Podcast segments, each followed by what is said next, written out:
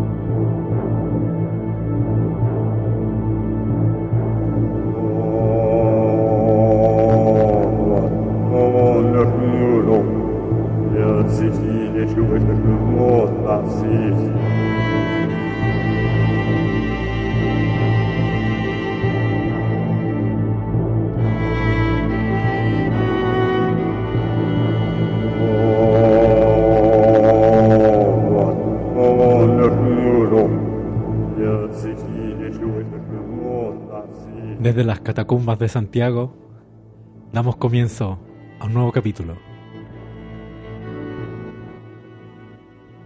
de Tercer Acto. Conversaciones de misterio, cine y cómic.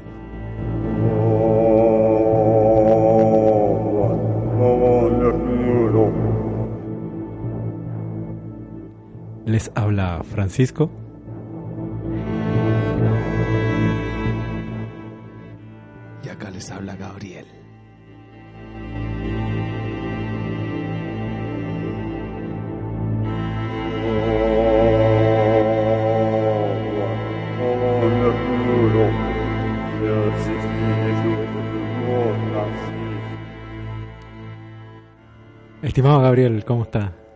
Francisco, aquí con la máscara puesta. Sí, estamos con las túnicas y la máscara listos para un ritual más de la secta. Yo no tengo nada debajo de la túnica, sí. Ah.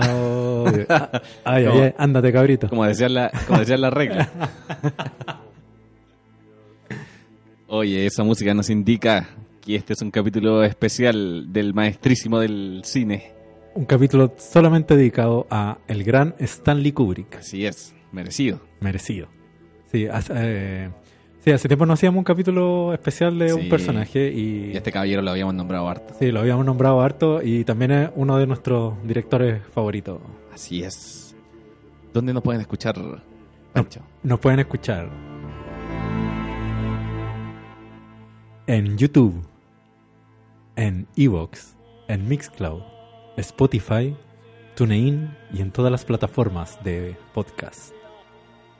Así es. Muchas gracias a los chicos de Red Bull por el estudio. Sí, muchas gracias a ellos y a la gente, a toda la gente que nos escucha, que nos comenta, a todos los que han participado en los concursos, se han ganado los libros. Sí. Los de, los de regiones, téngannos paciencia, Sí, que ya, ya se vienen, ya se vienen los libros para allá. Oye, y que manden eh, relatos. Ah, sí, estamos recopilando relatos eh, para hacer un capítulo exclusivamente de relatos de ustedes, de cosas paranor- paranormales o extrañas o misteriosas, o incluso sincronicidades extrañas que le hayan ocurrido. también. Casualidades. Casualidades. Y en ese sentido como que nosotros ahí las vamos a escuchar y las vamos a comentar en el programa. Sí, se viene, se viene bueno eso. Y Sí. se viene quizá un capítulo en vivo. Uy, estamos ahí planificando cosas para el capítulo en vivo. Eh, sorpresas. Sorpresa. no quiero decir nada. más, sorpresas, No quiero sí. decir nada porque se viene bueno. No, porque cuando uno dice las cosas, se pierde la se energía. pierde la energía, claro. Hay que oh, contenerla ahí. Hay que ahí acumularla para que. Claro, para que explote. A decir otra palabra, pero sí, te explote una buena palabra. Pero bueno, sí, pues, así es la energía. Así es la energía, claro. Eh, eso, pues, ¿qué más? Em, partamos, pues. Oye, eh, Ah, antes antes, ah, ya, antes sí. que, que entremos en, en- en el tema Kubrick, eh, quiero mandarle un saludo a un gran amigo mío, que es el Víctor, de, que vive allá en Puerto Saavedra, que me junté con él el- en, la, en la semana. Y me dijo que estaba así muy fanático de Tesseracto, que se estaba escuchando todos los capítulos. Así que un gran abrazo para mi amigo Víctor con la Natalie que están ahí trabajando en la noche al lado del fogón, escuchando Tesseracto. oh, qué bonita escena. Sí, así que... Un Y, saludo para ellos. y, y Víctor, estoy esperando tu audio. Eso nomás te voy a decir. Ah, mira. Eso nomás te voy a decir, Víctor. Aquí Mira. desde, desde esta trinchera estoy esperando tu audio. Uh, se viene entonces. Ya.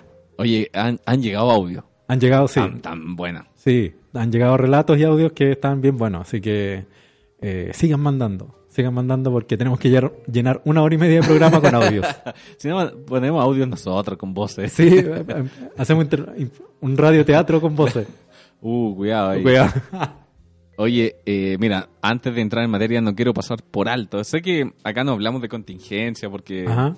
no creemos en el tiempo y no creemos en... O sea, este es un programa atemporal. Atemporal, claro. eh, pero no puedo dejar de nombrar, ¿viste el tráiler de Westworld?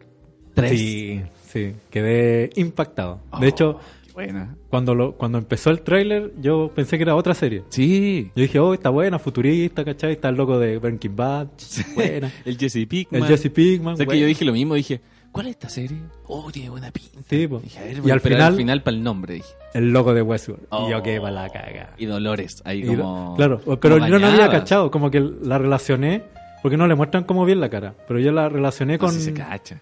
con cuando apareció el logo, dijo, oh, Ah, bueno. Aparte aparece el 3 y se transforma en la W. en la doble, claro. Ah. Justo... No, y como que cambiaron el estilo así completamente, así como que ya Sí, fuera de, del- de este de este mundo de Westworld y Sí, po. ahora están como quizás en el mundo real, quizás no. Uh. Ahí Para, eso un saludo para los que han visto Westworld. Sí. Si no, recomendadísima. claro. Acá otra- hemos un- hablado. sí, es otra cosa la- con la cual rayamos la papa con, con Gabriel, que hasta incluso casi hacemos un especial solamente hablando po. de Westworld. Es que después dijimos, no, porque para la gente que no la ha visto, como claro. que- Y parece que ahora la vamos a hacer nomás. Sé, yo creo que esa energía se está ha estado harto acumulada, así que yo creo Es que, va a explotar en es cualquier que las teorías que sacábamos Sí, eran buenas. sí. No, y, y todo el rollo que tiene con, con la conciencia y todos los temas Sí. que hablamos acá en el podcast. Buena, Buena. buena. Yo creo que podríamos hacer un capítulo y el que quiera lo escuche, ¿no? Sí, Eh, como, sí, como, todo, po. empezar- como todos los programas del podcast. Po. como el programa completo. Claro. Eh, bueno, como, como Bueno. ya, ya se pueden haber enterado, cerrando ese capítulo de contingencia, Claro. eh, entremos en materia con el caballero Don Stanley Kubrick. Don Stanley Kubrick. Yo creo que todo, El Stanley con palo todo- amigo. todos los que están aquí escuchando han, han tenido la posibilidad de ver una película, al menos una, o, o saber de O alguna saber de alguna película de Stanley Kubrick. Claro. Em, yo Hay- creo que la más... Hay unas más conocidas que otras. Sí. Yo creo que la más así como de cultura pop, eh, El Resplandor, creo yo. O la naranja mecánica. O La Naranja Mecánica. Aunque sí, La Naranja Mecánica igual es... Es que la naranja mecánica es buena para el cosplay. Claro, po, Ahí, Ah, sí, bo. ahí como que se, Sí, hasta- es más fácil reconocer. claro. Es más visual, más, tiene más imágenes también, pues más... Pero yo creo que el que, que se terminó como posicionando como la cultura pop mal El Resplandor con la escena de Jack Torrance eh, en la puerta. Sí, pues, sí, Es como ya fue el, el icono del cine de terror. claro. Pero... eh, Eh, la naranja mecánica como que eh, todavía está como en un nicho de, de como de adolescentes. no incluso como de, de, de cinéfilo como de cinearte Ah. ¿cachai? el resplandor ya como que cruzó esa frontera Es más difícil de además que Stephen King ¿cachai? como Ah. que todo el- ahí como que es la entrada más, más pop de, de Kubrick Claro. Kubrick O- que, que, no es un, un director tan fácil de asimilar a veces Claro. ¿Mm? Pero cachemos su vida, po. sí pues mira Ilústrenos, profesor. profesor Tentáculos. profesor Tentáculo Mira, mira, hace tiempo que no volvía el Sí, profesor Tentáculos. mira. Para los que siguen el fanpage. Eh, Sí. Y el capítulo anterior, Pancho se le olvidó un, un dato que un está en el fanpage. Está en el fanpage, sí. Como que me llegó en un sueño y, y ahí lo pude recordar. Bien. Así que ahí lo puse con, y con las fotitos correspondientes. Sí, y todo. Así que, bueno, buen, sí, Así que ahí... Eran muy buenos los datos. que, los que no han cachado todavía, revisen el fanpage. De hecho, eran tan buenos los datos que el capítulo hubiera quedado perfecto. Perfecto, sí, pero así, es la, la mente humana. Se desaparecen las cosas a veces. Eh, Stanley Kubrick Sobre todo a esta edad. fue un tipo que nació en el Bronx. ¿Cachai? En el Bronx, en Nueva York. Y muchos pueden pensar que a lo mejor como que es de una familia como de escasos recursos, ¿cachai? Como son los- estos bloques de- del Bronx, ¿cachai? Claro. Pero eh, en realidad estaba, él, él nació como en, en una familia judía más o menos acomodada, ¿cachai? Como más o menos burguesa. Y, y Stanley Kubrick siempre tuvo como acceso a una buena educación. Eh, él era un- una especie de eh, chico superdotado, tenía un coeficiente intelectual por encima de la media, Ya. y, pero sin embargo le iba muy mal en el colegio. Como varios casos. Como varios casos. Como que no iba a clase, eh, eh, tenía pésimas notas, pero tenía tres aficiones que le salvaron la vida. Una de esas era la fotografía, que desde chico tuvo una, una cámara reflex que se la regalaron sus padres, Mm. con la cual sacaba fotos. Mira, buen regalo ahí los papás. La música, en especial el jazz. Eh, Stanley Kubrick era un melómano empedernido, le gustaba mucho la música, como podemos apreciar en las películas de Stanley Sí, Kubrick. po, sí. Y el otro es el ajedrez. Ah, mira. que gracias al ajedrez Stanley Kubrick también pudo como solventar, solventar perdón, periodos muy críticos económicamente. Como hacía participar en torneos Participaba en torneos y era muy bueno. Llegó a ser campeón bastan- varias veces. Y eso tiene mucha relación con su forma de trabajar. Así es. De hecho, en una, en una entrevista, como que él hace una, una analogía, una comparación entre, entre ser director de cine y jugar ajedrez. En donde tiene que anticiparse a, a- a las cosas que van a suceder, ¿cachai? Tener como ordenado su tablero, Claro. eh, estar pendiente de la música, la producción, la dirección, los actores, ¿cachai? De la siguiente, el siguiente movimiento que siguiente tiene que ser movimiento, perfecto. toda la planificación para filmar, etcétera, Claro. etcétera. Entonces, eh, de ahí que eh, se lo catalogó como un director súper perfeccionista. Claro. Entonces, eh, a él también le gustaba mucho asistir a, eh, ¿cómo se llama? A- al Museo de Arte Moderno de Nueva York, ¿cachai? Eh, y a- eh, iba mucho al cine, obviamente. al MoMA. Claro. El- eh, era baterista de una banda. sí, po, participó en una banda de jazz. Qué buena. Sí. Y Es que estaba ahí en el meollo también. po. Sí, po, el, como te digo, en el Bronx eh, está todo pasando culturalmente también. Claro. Y el, eh, entre sus referencias eh, como de cine, como las más, las que él reconoce como más cercanas, est- está un director que se llama Mac Ophuls, del cual lamentablemente no tengo mucha referencia, no he visto como películas de él. Pero estamos, estamos hablando como en los años 30, ¿no? 40. Eh, sí, como en los años 40. Y el otro es Sergei Eisenstein, que es un director ruso. Y que para él, Max Ophuls eh, fue su maestro en cuanto a la cámara, a los movimientos de cámara y a las tomas. Y Eisenstein fue su maestro en cuanto al montaje, Ah, en cuanto a la edición cinematográfica. Claro. Einstein es súper importante en el cine en cuanto a la, a la, a la edición eh, cinematográfica porque él eh, perfeccionó todas las técnicas de edición que vemos hoy en día, sobre todo en el cine de acción eh, hollywoodense.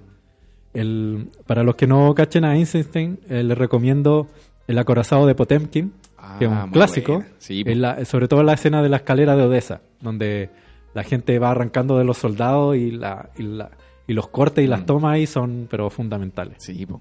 Y escena mil veces copiada en el mundo, o no copiada, pero sí eh, como homenajeada en el mundo del cine. El cine se alimenta del cine, po. Claro, po. El- la película Los Intocables, Mm. ahí sale una, una perfecta... Sí, po. El coche. el- en el coche, sí, po. Y Escena clásica. que clásica y que está es un tributo a Einstein. Ah, mira. Claro. Con los planos, te, con puro juego de planos, te da la atención necesaria para. Claro. Y con esos dos directores, Stanley Kubrick Mm. aprendió eh, las bases de, de lo que em, eh, fue el desarrollo o lo que pudo desarrollar a través de su cine. Mm. ¿sí? Como, El- como fotógrafo, trabajó también, ¿o ¿no? sí, trabajó para la revista Look. Hay unas fotos muy buenas de. Sí, hay, unas compilaciones de fotos en el metro de Nueva York Ah, y eh, por lo general Stanley Kubrick le gustaba como visitar los barrios bajos, eh, los cabarets, ¿cachai? Lo, las esta- eh, eh, como competencias de boxeo, ¿cachai? Ah, ya. Eh, como que esa cosa le, in- le interesaba mucho y tenía un- una visión de la, de la luz que era muy particular. Yo creo que la pega de, de fotógrafo te, te ayuda un montón para Sí, absolutamente. Absolutamente.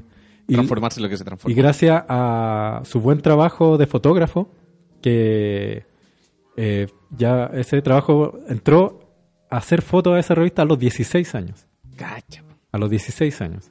Y eh, trabajó, creo que eh, durante los finales de los años 40 en la revista Look. Y gracias a, su trabajo como fotógrafo, la RKO, RKO le encomendó unos, do- unos cortos documentales, Ah, ya. ¿cachai? Para que él dirigiera. De lo de haber cachado, de haber tenido súper buen ojo igual para... Sí, po, era- de hecho era eh, fue muy reconocido por el... Este cabrito es capo. Claro, por, como- por su ojo fotográfico. Claro.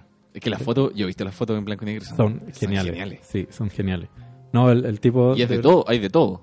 Sí, no, el- es que él era como el fotógrafo que lo, el, Mm. el que lo mandaban. Que lo po. mandan. Oye, ándate aquí a sacar esto, esto. Pero el zoológico anda... al- ten- claro, pero él tenía un ojo tan genial que el tipo lo hacía. Sí. De hecho, hay unos videos que, que comparan las fotografías de esa época con planos de las películas. Ujú, Te das sí. cuenta que el tipo en su mente tenía las mismas visiones. po. Claro, son, Trabajaba son, las, un- son las inquietudes de, de distintos Eso. tipos de planos y juegos Claro. de luces que él le gustaba trabajar. Claro. Uno de los, de los primeros eh, documentales se llama Flying Padre y que es, es como un documental sobre un sacerdote que viajaba como a distintos pueblos en avioneta. Ah, mira. Sí. Y eh, a través de, de ese de ese documental y de otro que se llama The Seafarers o Los Marineros, eh, que también eh, está, está ligado gracias a su trabajo como fotógrafo. Y eso le permite como renunciar a, a su trabajo en la revista y dedicarse como al cine. Ah. Y filma su primer largometraje que se llama Fear and Desire, de 1953, o Miedo y Deseo. ¿Mm? El- yo tenía entendido que un tío eh, le pasó plata. Pero, le financió parte de... claro, le financió, pero eh, le financió parte de eh, otra- otras películas. Porque esto está enmarcado como del, dentro de la RKO, Mm. estos encargos que le, que le hicieron. ¿Mm? Em, el- la primera película, el primer largometraje lo financió con 13 mil dólares. Ah, claro, y, su- y eh, esa fue la que el tío invirtió, invirtió plata. ¿Qué era el tío? Tenía como un negocio, así como... Como algo, no sé.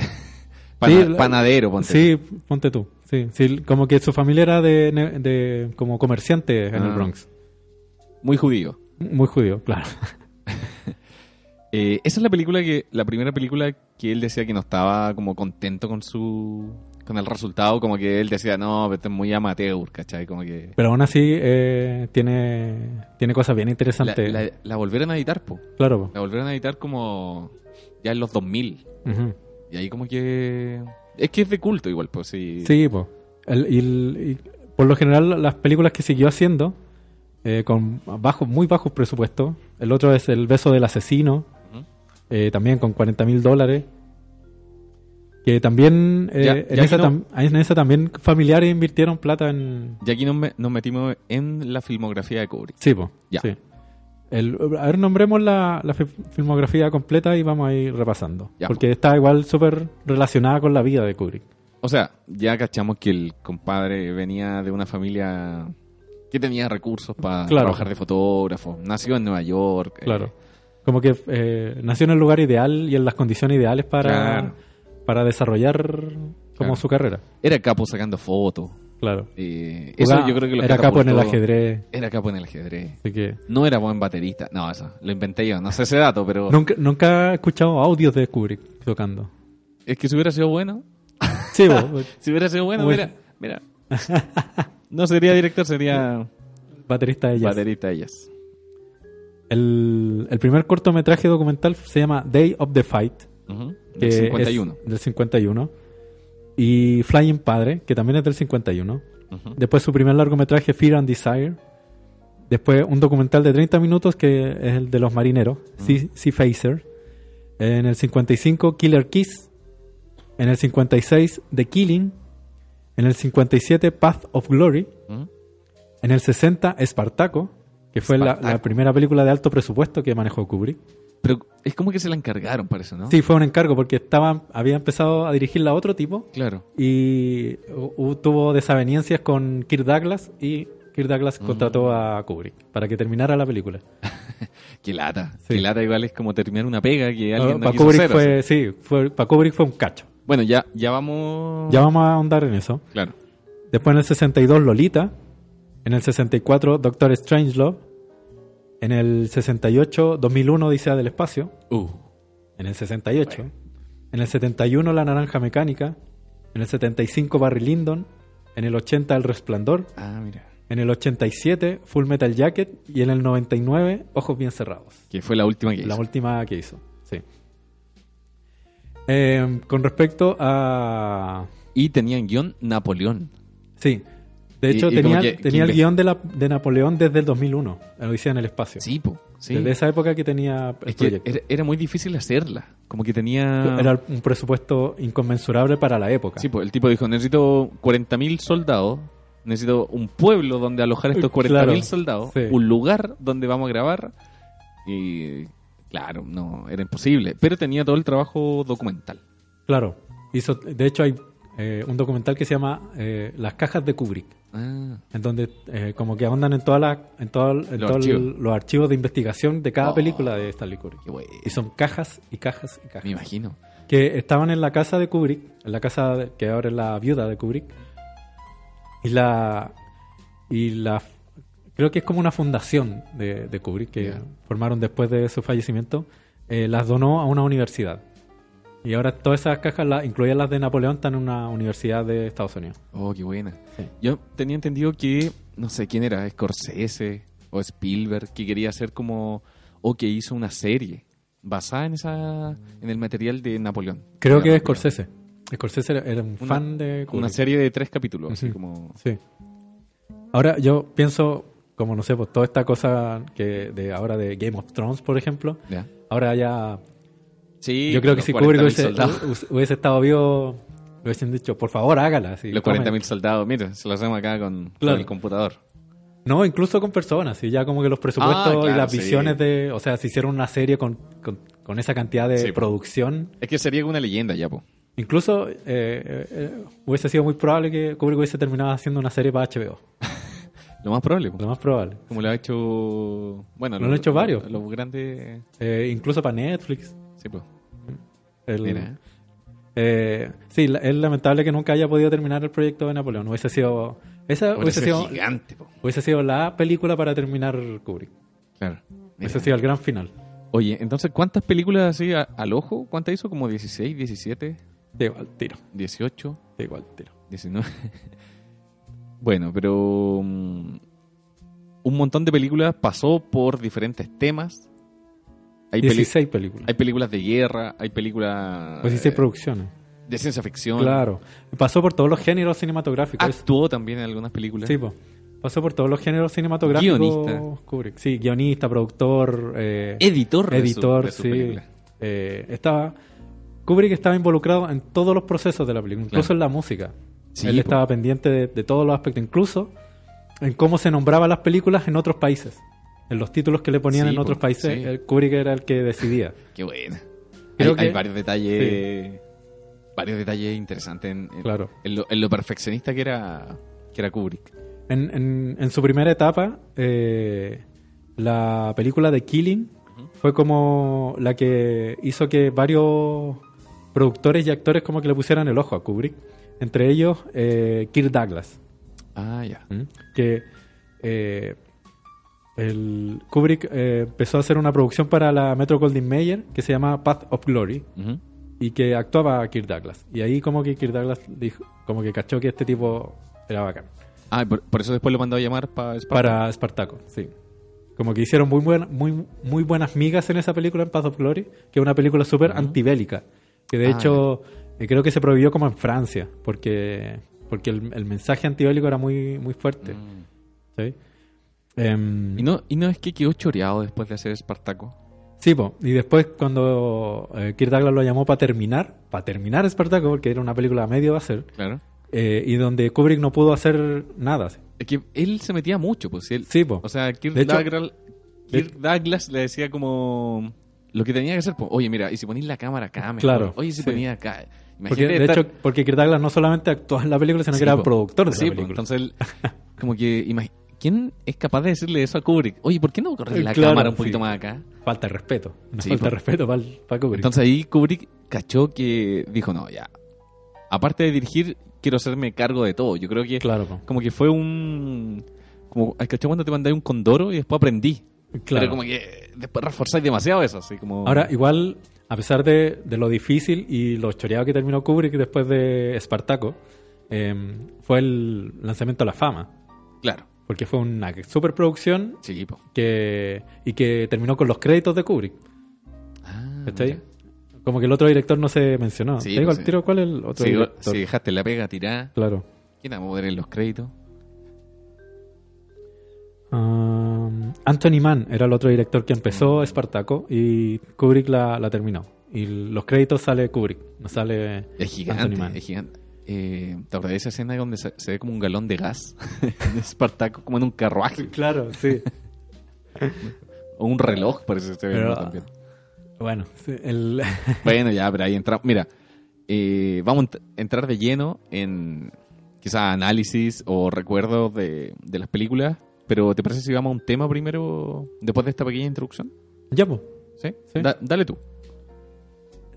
Ah, ya. ¿Con el tema? Sí, ya. Oh, espérate. Lo voy a poner yo porque tiene más relación con lo que estábamos hablando. Mejor, sí, po. es que eso estaba pensando. Sí, tenías razón. Sí. Ya, el, el tema que yo, que yo busqué es una versión del tema de amor de Espartaco, pero está Ah. hecha. Ya había puesto, eh, ya había puesto una versión acá en, en capítulos pasados, Sí. pero ahora voy con una que me gusta demasiado también, eh, de Nujaves. Ah, En, perfecto. en paz descanse Nujaves. Eh, vamos a versión. Ya,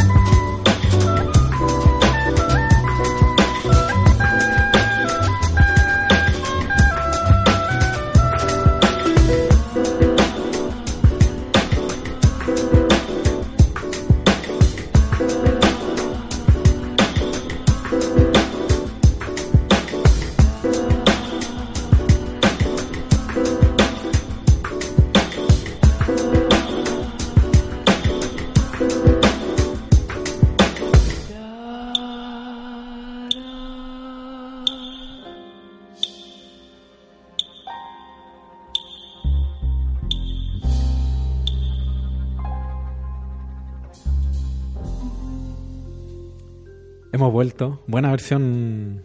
Bueno, y hay caleta de versiones. Caleta, Sí. caleta de muchos grupos, de muchas... Es que esa canción es muy buena. La original eh, Mm, sí, es bacán. es muy buena. Sí. El, antes de continuar, había un, de- un dato que se me había quedado en el tintero. ¿Mm? Eh, Kubrick est- estuvo trabajando para una película junto a Marlon Brandon, Mira, ¿eh? que se llama One Eye Jacks. Pero tuvo muchas desavenencias con Marlon Brandon y Kubrick así lo mandó a freír mono al África. ya. Tenía... Era... Dicen, dicen que era perfeccionista, pero no era eh, pesado. El, es que. Como, como, todo el- como todos los seres humanos, al final, como que tenía sus momentos, ¿cachai? Porque Mm. igual, imagínate, estáis manejando una superproducción y algo sale mal, ¿cachai? Igual Mm. entráis como a, a chorearte un poco.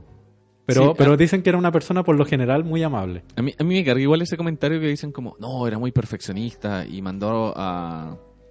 Mandó como a, a repetir la escena muchas veces y... Sí, él como que- tenía fama de que, de que hacía muchas veces la escena. Pero una vez le preguntaron en una entrevista a Kubrick y Kubrick dijo que dijo, si los actores estuvieran listos para hacer la escena, no tendría que hacer tantas tomas.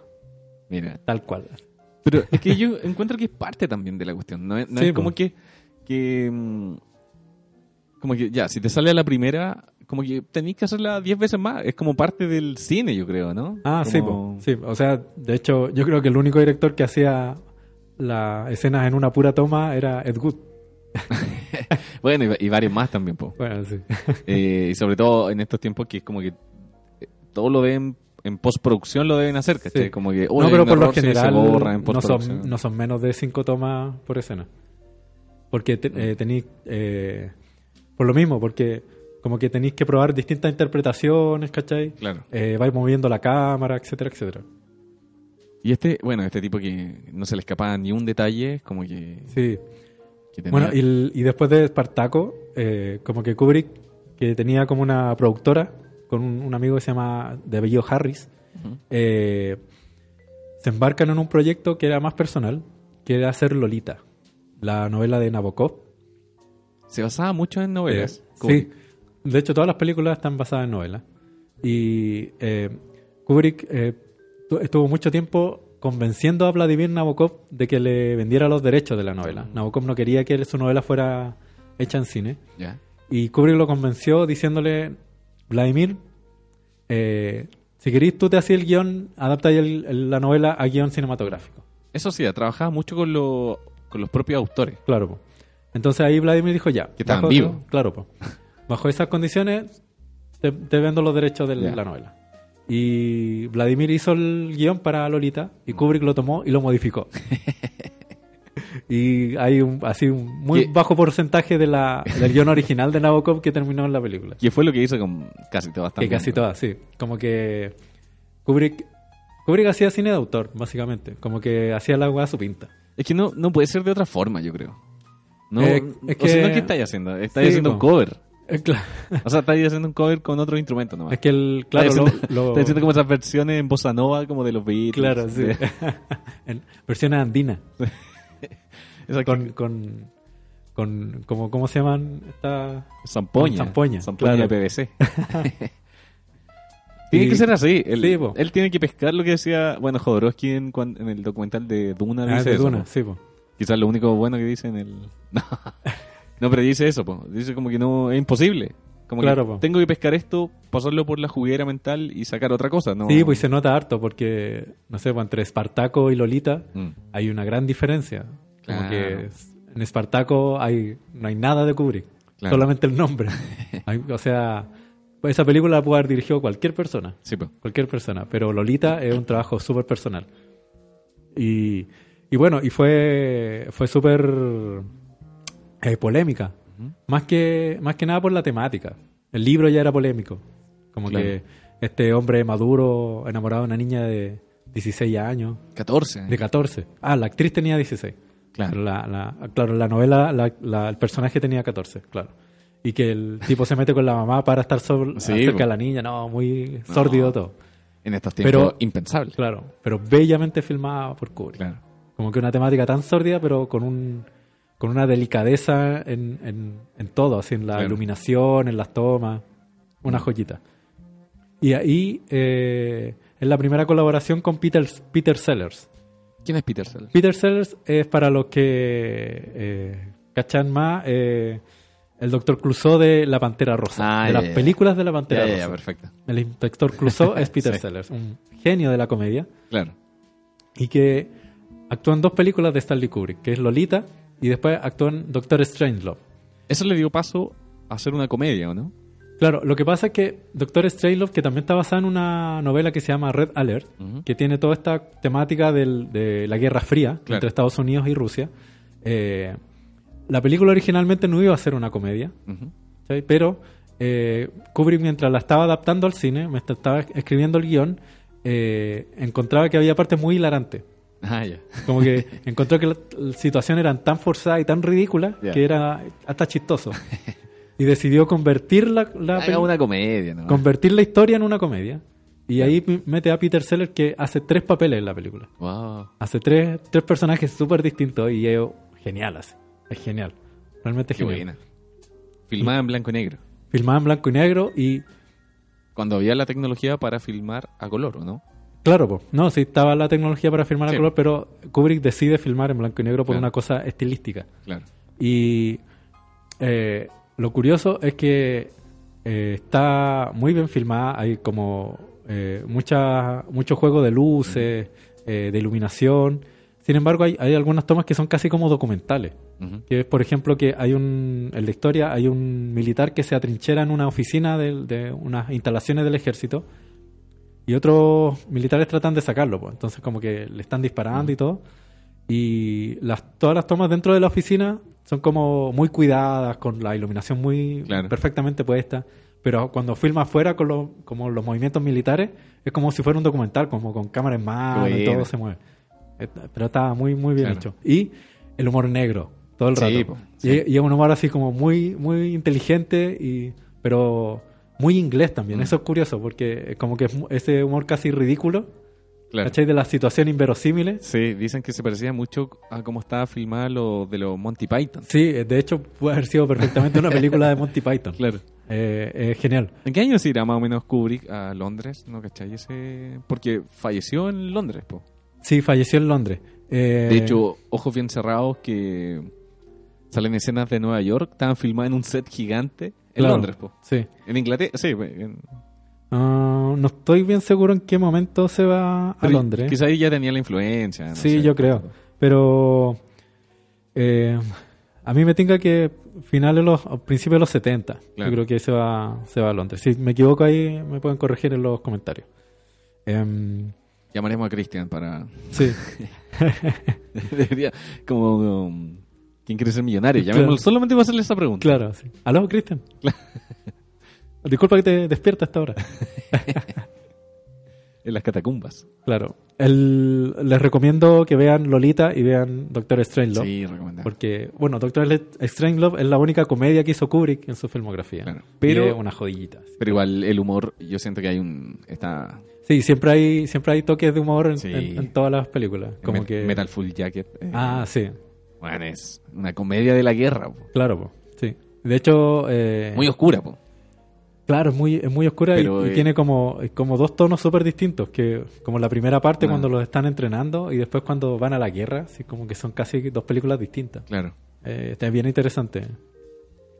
Bien, lo, bien interesante. lo hacían actuar separado al, a este tipo que lo Ah, que lo que los manda el, Sí, el, milico, no sé no cómo se llama Eh, como el instructor el de los... instructor. Sí, Lo, lo actúa separado a los cadetes para que después cuando de hecho él los conoció cuando dijeron acción ah, ¿cachai? y como que la, la impresión fue Ahí como hay una, hay una historia interesante porque el, ese tipo no era actor, era, era, era- un instructor de verdad. Oh. Fue, fue un instructor mili- de militar. Y eh, cuando cubre que estaba haciendo la, como el casting. El tipo entró y empezó a agarrar a Garabato a Kubrick. Tal como el personaje.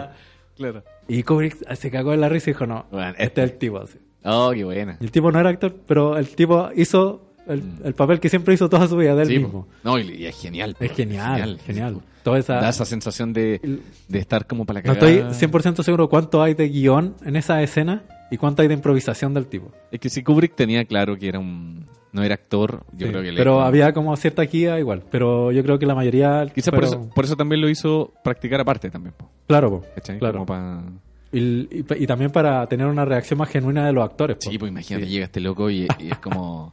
Brígido, po. ¿Hasta qué punto es como, Es oye, brígido. oye, estamos actuando todavía? Y Claro, sí, pues, el- Porque lo agarra chuchas y... Sí. Las mejores chuchadas están en esa película. Ay, sí. El- esa es recomendable verla con subtítulos.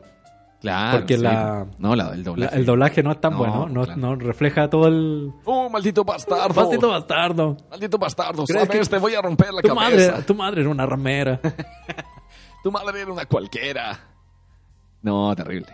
¿Sabes qué? Eh, eh, eh, paréntesis, Sí. paréntesis. El, ¿Hay cachado la, la palabra golfa? Ya, sí. O sea, Que, entiendo... que se refiere como, como, como una prostituta. Sí. El- ¿De dónde viene golfa? Es muy- Golfa. Debe venir como del... Como el golfo pérsico. Debe venir como del... es muy rara la. De los griegos, no sé. Ponte una... De los griegos. Golfus. Golfus, no sé. Esa Siempre, un- un dato aparte, siempre me llamó la atención esa. Golfa. Eres una maldita golfa. Como si te quería misma. Claro. en fin. Se- ¿Seguimos con la película que viene? O, o- Es que aquí hay- nos podemos detener en una No, gran película. Me salté del... Me salté como del 54 al 87 de una. Sí, po, no, pero el- tenemos que, sí, eh, nos Sí. adelantamos ahí, pero... Démosle, démosle. eh, bueno, ya estábamos hablando de Full Metal Jacket, que eh, también eh, fue el lanzamiento para la carrera de Vincent D'Onofrio. Que, el que hace el papel del, del militar más gordito, el que... Ah, ya, perfecto. no, no, no voy a dar spoiler, que, que le pasa a él al final, pero... El que, el que le chantan eh, los jabones. Los jabones, o sí. le ponen una sábana encima, empiezan a darle... apretada, Con, y le empiezan a darle con los jabones. jabones envueltos en toalla. Sí. Qué bueno. Oh, Yo después de eso no quise hacer el servicio militar. bro. Después de ya no lo quería hacer nunca, nunca lo quise hacer tampoco. Pero claro, y después de, de ese castigo él se Hay una biografía tuya que dice lo contrario. Se, se vuelve experto en, en armas. En armas, sí, po. Hasta, hasta los límites insospechados. claro. Y, el- no, y después la, la escena, la otra mitad de la película, Sí. cuando están en la, en la guerra, ahí en Vietnam, eh, es terrible. Claro. Es terrible. Y está muy bien hecho. Está muy, muy bien hecho. En esa película es donde sale una escena que están. Porque hay como un equipo de grabación Sí.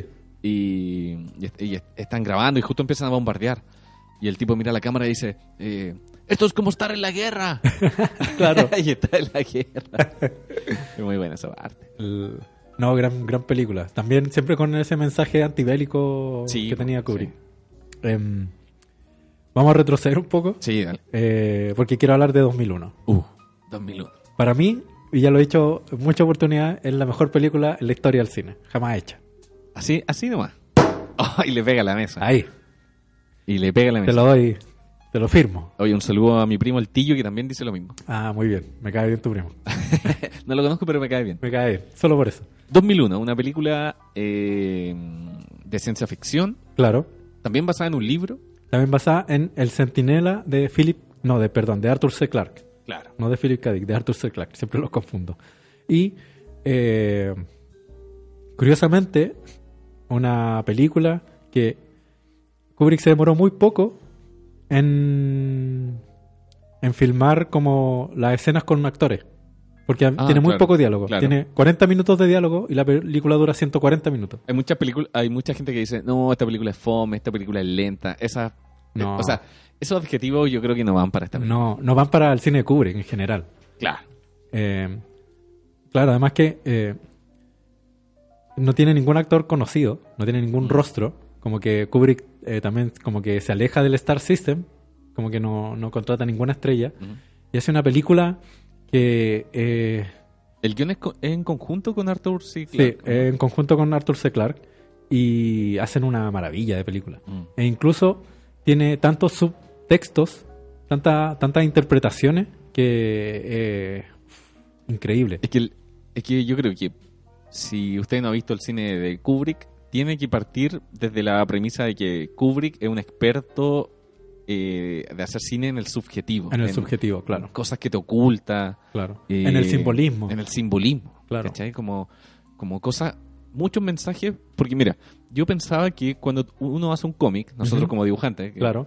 Cuando uno hace un cómic es un proceso tan lento, tan meditativo, que nada se escapa al azar. Desde No, el mínimo detalle que estáis dibujando, Claro. porque aunque hagáis un cómic a la rápida, siempre el detalle más pequeño va a estar pensado.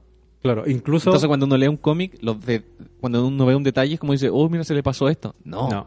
Está- nada es al azar. Y, Sí. y entonces Kubrick, que era un experto del ajedrez, y nada, nada es al no, azar. todo está Nada. puesto por una razón en ese Si usted ve O- Odisea en el espacio y no la entiende, está hecha para que tú no la entendáis a la primera. po. Claro, po. Esa era la premisa de ellos. po. Sí, po. Hagamos una película que no, que no sea entendible. po. Claro. Y, Por eso después salieron los libros de Arthur C. Clarke. Es un libro de 2001 como explicándolo. Ah, mira, no sabía ese Y hay dato. un cómic de Jack Kirby también. Sí, el, yo leí el cómic de Jack Kirby. ¿En serio? Sí. Uh. Ahora Jack Kirby se arranca harto con los tarros. Sí, hay que decirlo. sí. Pero Pero lo hizo muchos años después. Sí, muchos años después, pero igual es, es muy bueno el cómic. Claro. El- Pero- como que eh, Jack Kirby ahí explota todo su material gráfico y Pero es le chunta, le chunta varias cosas. Sí, no, sí. eh, Sobre eh, todo con el final. claro, es que hizo, hizo dos, dos versiones.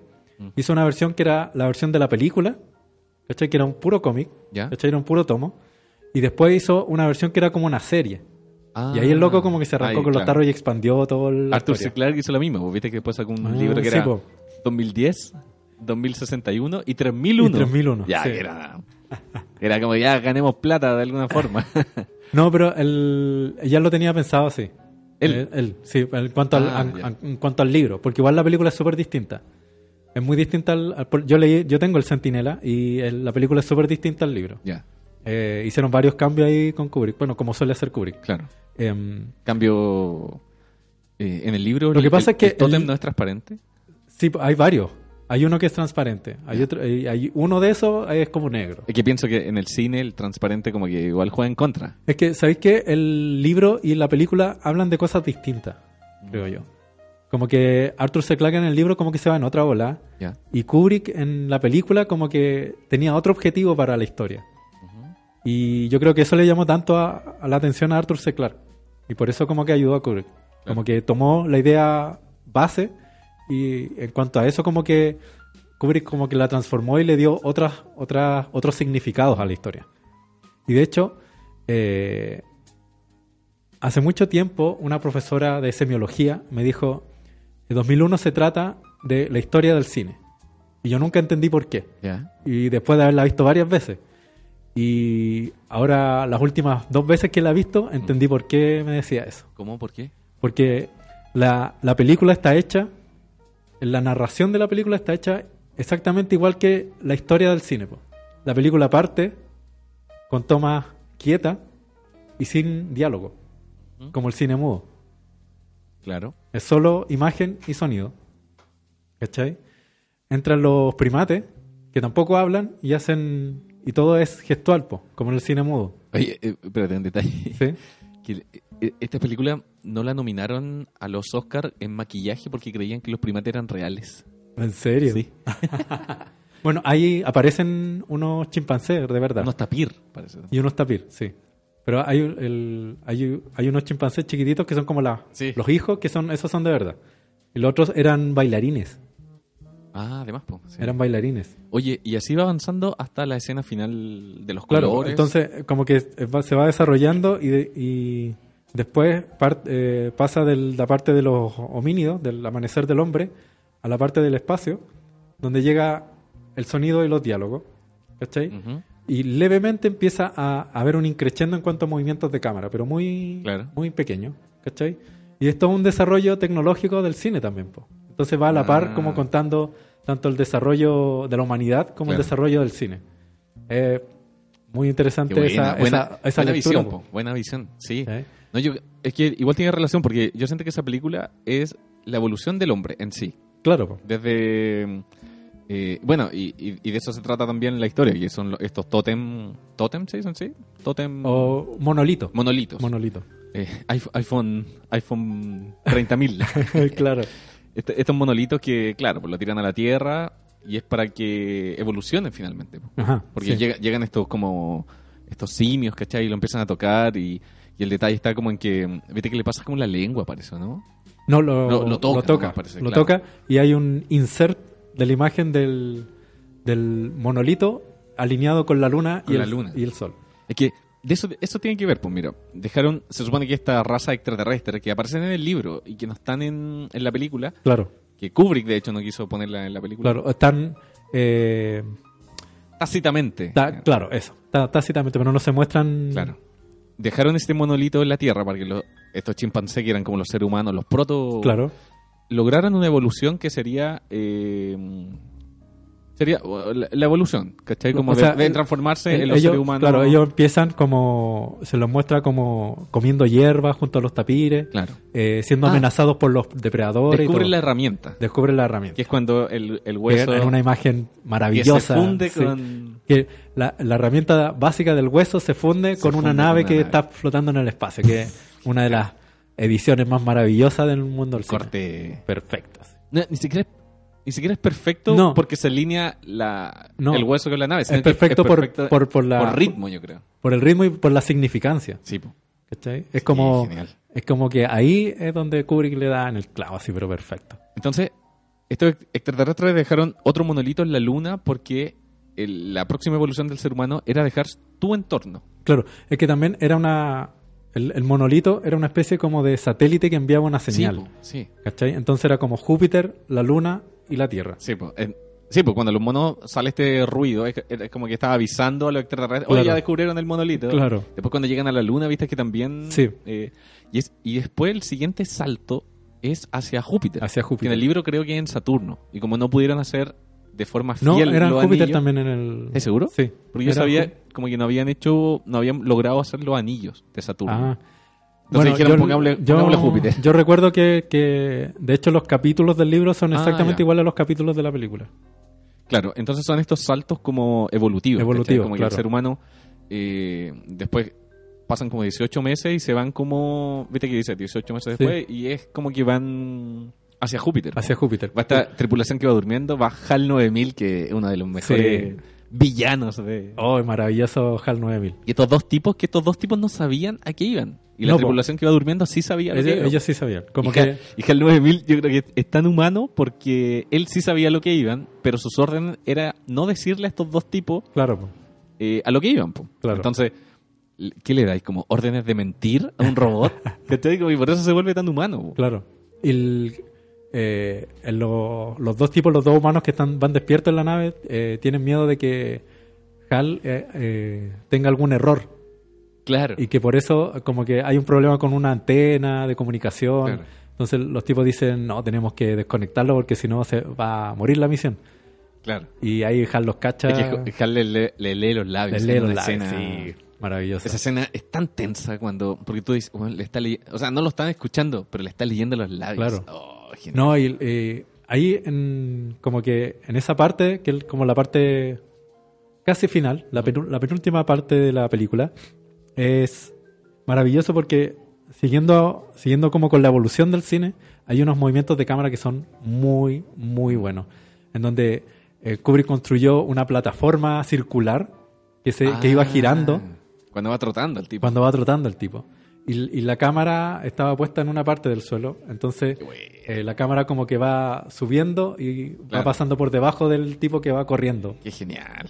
Genial. Este tipo innovó caleta en el Steadicam, que ahora es súper conocido. Claro, po, sí. En- en- de hecho, en la mayoría de las, de las tecnologías de cámara, Kubrick siempre las, las ponía en las películas. Tenía como colecciones de lentes. así, Sí, era como- absolutamente.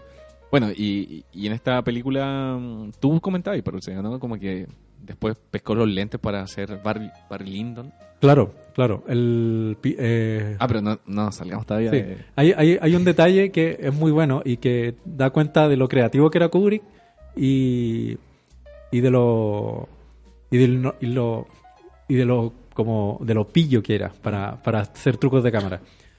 Eh, hay una escena en donde está uno de los personajes en un avión viajando a la luna y eh, se muestra un lápiz que está flotando. Ah, cuando el doctor va, este, Claro, va sí. a, la, a la luna. Entonces, eh, muchos se preguntan cómo hizo para que el lápiz flotara y muchos dicen que como con unos Ah, hilos, claro. qué sé yo. Porque no había CGI. Sí. No, no podían hacerse por computadora, no Claro. existía la tecnología.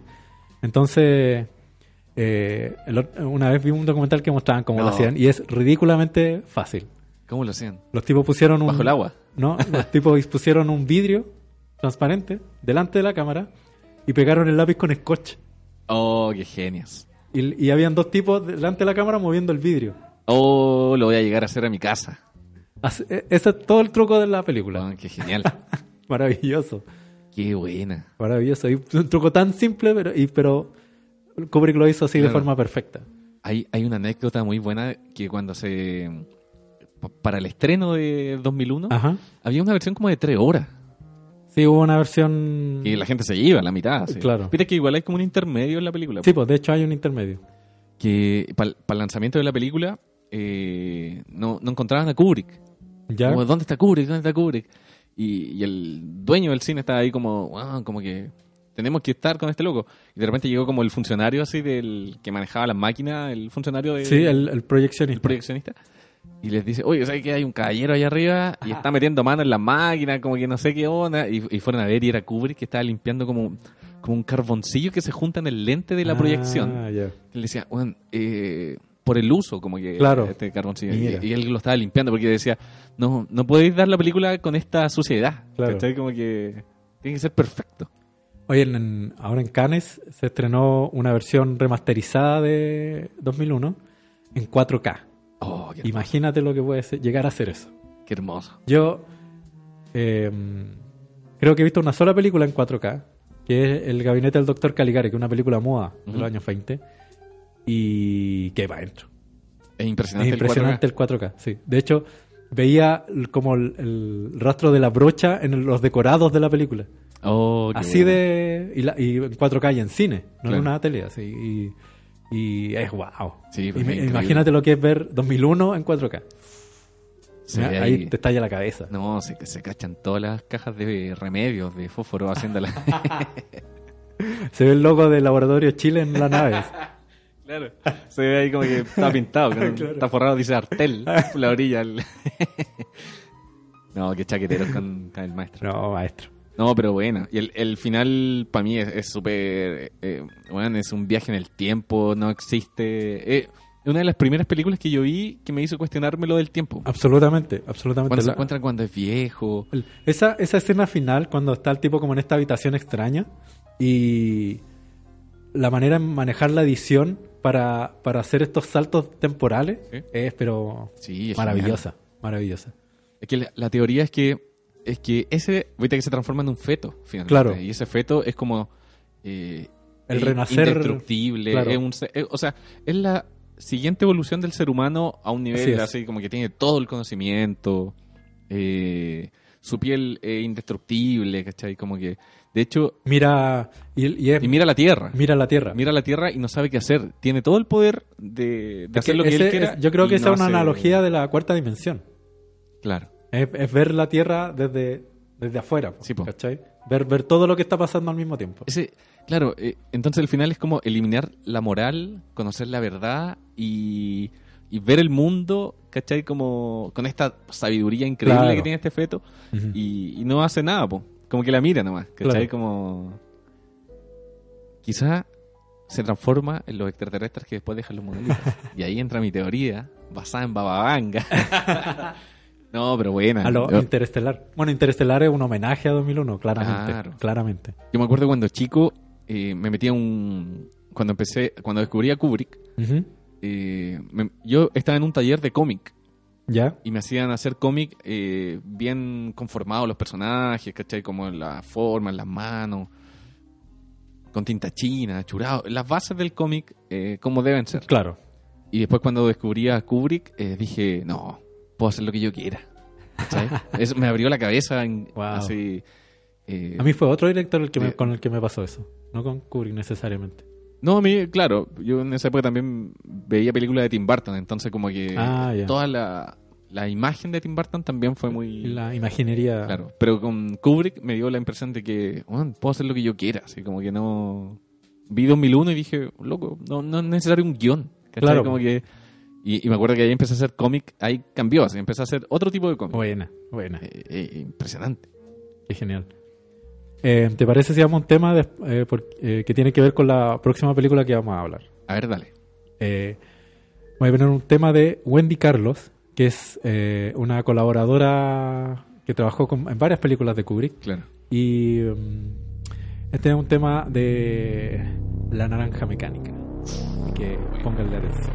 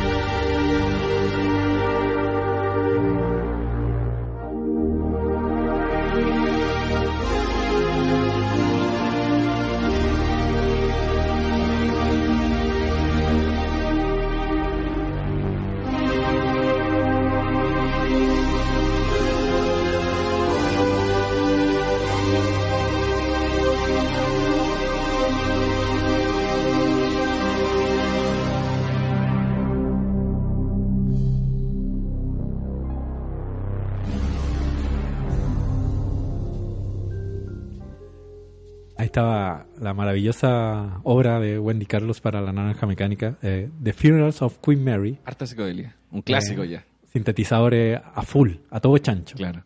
Eh, no, grande Wendy Carlos, eh, uno de, de mi, una de mis eh, eh, compositoras fa- de favoritas en cuanto a soundtrack, junto con Vangelis, Mm. que tenían toda una onda con, con los sintetizadores así, pero Sí. muy maravilloso. Bueno, y a la, a la naranja mecánica le da toda la, la Absolutamente. ambientación esa música. Absolutamente. Eh, Kubrick lee la, la obra de Anthony Burgess, de La Naranja Mecánica, y inmediatamente Kubrick pensó en Malcolm McDowell para, para interpretar a Alex DeLarge. Había un, un tema con el nombre, como que el, el autor... eh, ¿Cuál era el significado del nombre? La Es que está- Clockwork Orange. Está hecho como en una, como Un una especie de. Sí, un juego de palabras. El, el- era una frase que decía Queer as a Clockwork Orange, que se refería como a la gente extraña o extravagante. Claro. Pero la interpretación que le daba Anthony Burgess al- al- a la palabra Clockwork Orange era que tenía que ver más con, con- con la novela que había escrito, que era eh, como lo natural o de la naranja, la dulzura de la naranja, como la parte bondadosa del ser humano y la parte mecánica Ah. fría del, del- de la alienación social Claro. del hombre. Yo, de hecho, tenía entendido que, que el- la palabra orang, sin la E al final, ¿Sí? eh, significa hombre como en... No sé, el tipo vivió como en Malasia, no, no sé, como en Manila, ponte tú, no sé, no me acuerdo. ¿Y qué significaba hombre? El Mm, orang, que ya, venía como de orangután, ¿cachai? Eh, y el... Y el significado era como un hombre mecánico, Un que hombre también mecánico. tiene relación como Sí. con el conductivismo que tiene la película, Sí, Como de- absolutamente. Sí, es como eso. De hecho, transformarte la mente sí. para controlarte, po. exactamente lo que acabo de decir, Gabriel. No, pero tenía el es tipo... como el- el- Sí, la po. parte humana y la parte mecánica. Sí, pues es lo mismo, pero, pero yo también he entendido que el loco venía de ahí, ¿cachai? De esa palabra de... No me acuerdo dónde. Voy, Bueno, voy a buscarlo por mientras. ya. Y, la- y bueno, la cosa es que eh,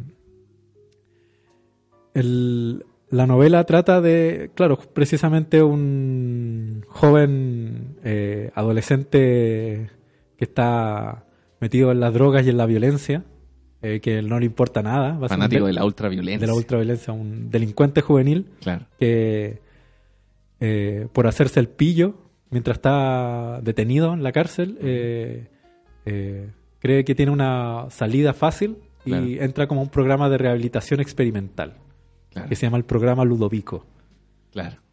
y ahí eh, se encuentra con la horma de su zapato como le dicen El, el, e- esa cuestión tiene relación con, una con el conducti- conductismo, que es como una corriente de... conductivismo no, conductismo. ah que conductismo era como una, una corriente que plantearon unos psicólogos, que Ah, era ya. como el relacionar... eh, relacionar... Cuando tú hacías relaciones de cosas, por ejemplo, a un perro, cuando le ponían un plato de comida, el perro empezaba Ah, a babear de hambre. perro, el perro de Pavlov ¿Así se llama? sí así se llama el, Que empezaba Pavlov como- era el que hacía ese experimento Que empezaba a babear con la campanita Con la campanita. Sí, sí. Entonces, al perro después le hacían sonar la campanita cuando le mostraban el plato y él comenzaba a babear. po. claro Y después solamente le movían la campanita y él babeaba sin haber un plato de comida adelante. po. Claro. Entonces, ellos plan- planteaban la idea de que a estos cabros marginales eh, les podría cambiar la conducta Bajo con el mismo el con el mismo experimento. término, claro. Le ponía una canción y, y se bloquea y no es violento, ¿cachai? Claro. Como- Le, le, le generáis un trauma para que dejen la violencia. Entonces, claro, a este tipo le ponen peli- le ponen imágenes ultra violentas Claro. con música de fondo. Entonces, pues cuando escuchaba la música hacía la relación Claro, po. y tenía una, un- una- que era una tontera. un rechazo al... Pero no, incluso llegó más allá porque no es solamente un rechazo a la violencia, sino que al sexo. Sí. Era eh, como que... Y claro, porque como que lo dejan absolutamente indefenso ante Claro. la sociedad. claro. Entonces, ahí hay un, una sátira y una crítica y un juego súper inteligente de Sí, parte de Kubrick también.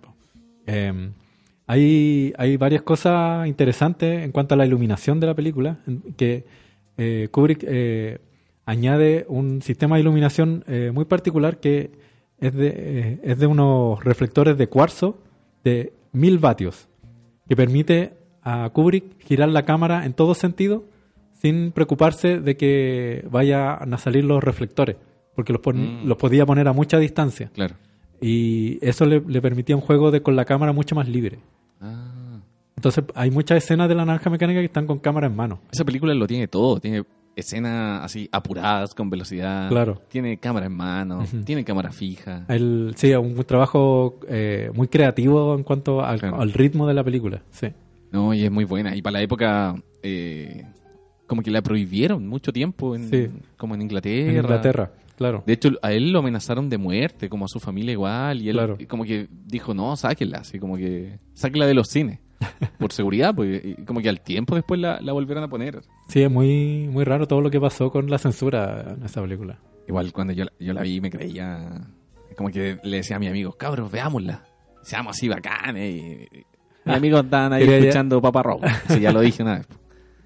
Y tú, en la casa, Donna Summer. Y cabros, tomemos leche, si esa es la mano, tomemos leche va a ser violento. Como el, el bar ese... Claro, pero era Vale. leche con Coroba, caro, Coroba. sí. Coroba Milk. Pero era Eh, es muy buena esa leche, con malicia, sí. po. Sí, po. viste que la, estas esculturas eran como mujeres que Claro. les daban como droga y sacaban como la Toda la- leche. toda la- todas las imágenes de la película son geniales. Es que tiene un significado muy bueno ese porque es como que es como de la porque es como leche materna la que toman. Claro. Porque sale como de las esculturas de, de estas mujeres, sale como de las pechugas, Claro. las mesas son como mujeres también. Entonces como el significado es como dicen algunos que que desde la maternidad el ser humano está hecho para la violencia, para la transgresión, para, para la rebelión, ¿cachai? Eh, ese era como el significado del bar, ¿cachai? Como por eso eran las mujeres que... La, la leche materna, porque les daba droga igual, pues los locos se tomaban como la leche y se volvían como paranoicos, Claro, po, salían como sí. a... Oh, vamos a golpear a alguien, así como... Entonces como que la naturaleza del ser humano es ser así, ¿cachai? Como la violencia. De hecho, al final, cuando este tipo está como bloqueado y no puede hacer nada, eh, se empieza a topar con, Con los con el que era Paco, y Claro. el Paco como que le saca la cresta, con el vagabundo. Sí, eh, ¿con Los, pa- los papás lo Los abandonan. papás lo abandonan. Entonces, el, pareciera que siempre hay una violencia de parte de él y de parte del Estado y de la sociedad, ¿cachai? Pero la diferencia es que le- la violencia de parte de la sociedad es una violencia controlada, po. Es como lo que pasa actualmente, quizá. Es que, Como que los pacos pueden dejar la cagada, pero si él se porta mal y va y le pega a alguien y, y le pega a un vagabundo, está mal. Métanlo, eh, métanlo detenido, háganle todo este proceso, ¿cachai? que pa- que pasa algo, Gabriel. Como que el, el origen de la novela es que eh, a la esposa de Anthony Borges, eh, eh, unos militares borrachos la, la golpean. Sí, ¿verdad? La golpean. Y tú me dijiste que la habían escrito como en... La, esc- la escribió muy rápido Sí, po. la novela, como en La, tres la meses, golpean tres y ella pierde eh, el hijo que estaba esperando. Claro. ¿cachai? Y aborta. Y producto de esa golpiza. Y después de ese, de ese acontecimiento, él decide escribir esta, esta Claro. novela. eh, que tiene su base como la delincuencia juvenil y el libre, el libre albedrío del, del ser humano. Mm. Entonces, por eso tiene ese, ese mensaje que es tan contradictorio, po, ¿cachai? En donde nosotros, eh, por una parte, eh, como que castigamos la violencia y la, y la delincuencia en términos sociales, Claro. ¿cachai? Pero sin embargo, lo hacemos a través de la represión, po, Ujú. ¿cachai? Entonces, ese es un arma de doble filo que se te vuelve en contra al final, po, ¿cachai? Porque esa represión lo único que hace es... eh, al- Generar más violencia. generar más violencia y más encima eh, dejáis indefenso a este individuo, po, Sí. ¿cachai? Lo dejáis sin herramientas para enfrentar la misma violencia la misma de la social. po. Por eso, hay lo que decía, como que hay dos violencias finalmente. Claro. Una que engendra la otra, pero la violencia del Estado es la que castiga la violencia de los cabros, po. Claro, que, es una violencia pequeñísima al lado de... Entonces, al final, y sobre todo en, como en, la escena final, cuando está el político este dándole comer en la boca Claro. a Alex, tú decís, claro, una violencia es reflejo de la otra violencia. Sí. La violencia del Estado se refleja en la violencia social, po, y en esa- la delincuencia. Y es la violencia que no tiene castigo, que no tiene... eh, el- los policías pueden hacer lo que quieran, pues Claro, se le pega como en la calle, Sí, así po. como... Sí. Y era como su amigo, ¿cachai? Como... Bueno, y la escena final, porque le da... Es casi una metáfora, po. Sí, pues absolutamente. Diciendo, Eso oye, es lo que te está Oye, diciendo. todo el tranquilo, rato. Claro. así, ¿cachai? Como... O sea, como el político alimentando al delincuente. Sí, po.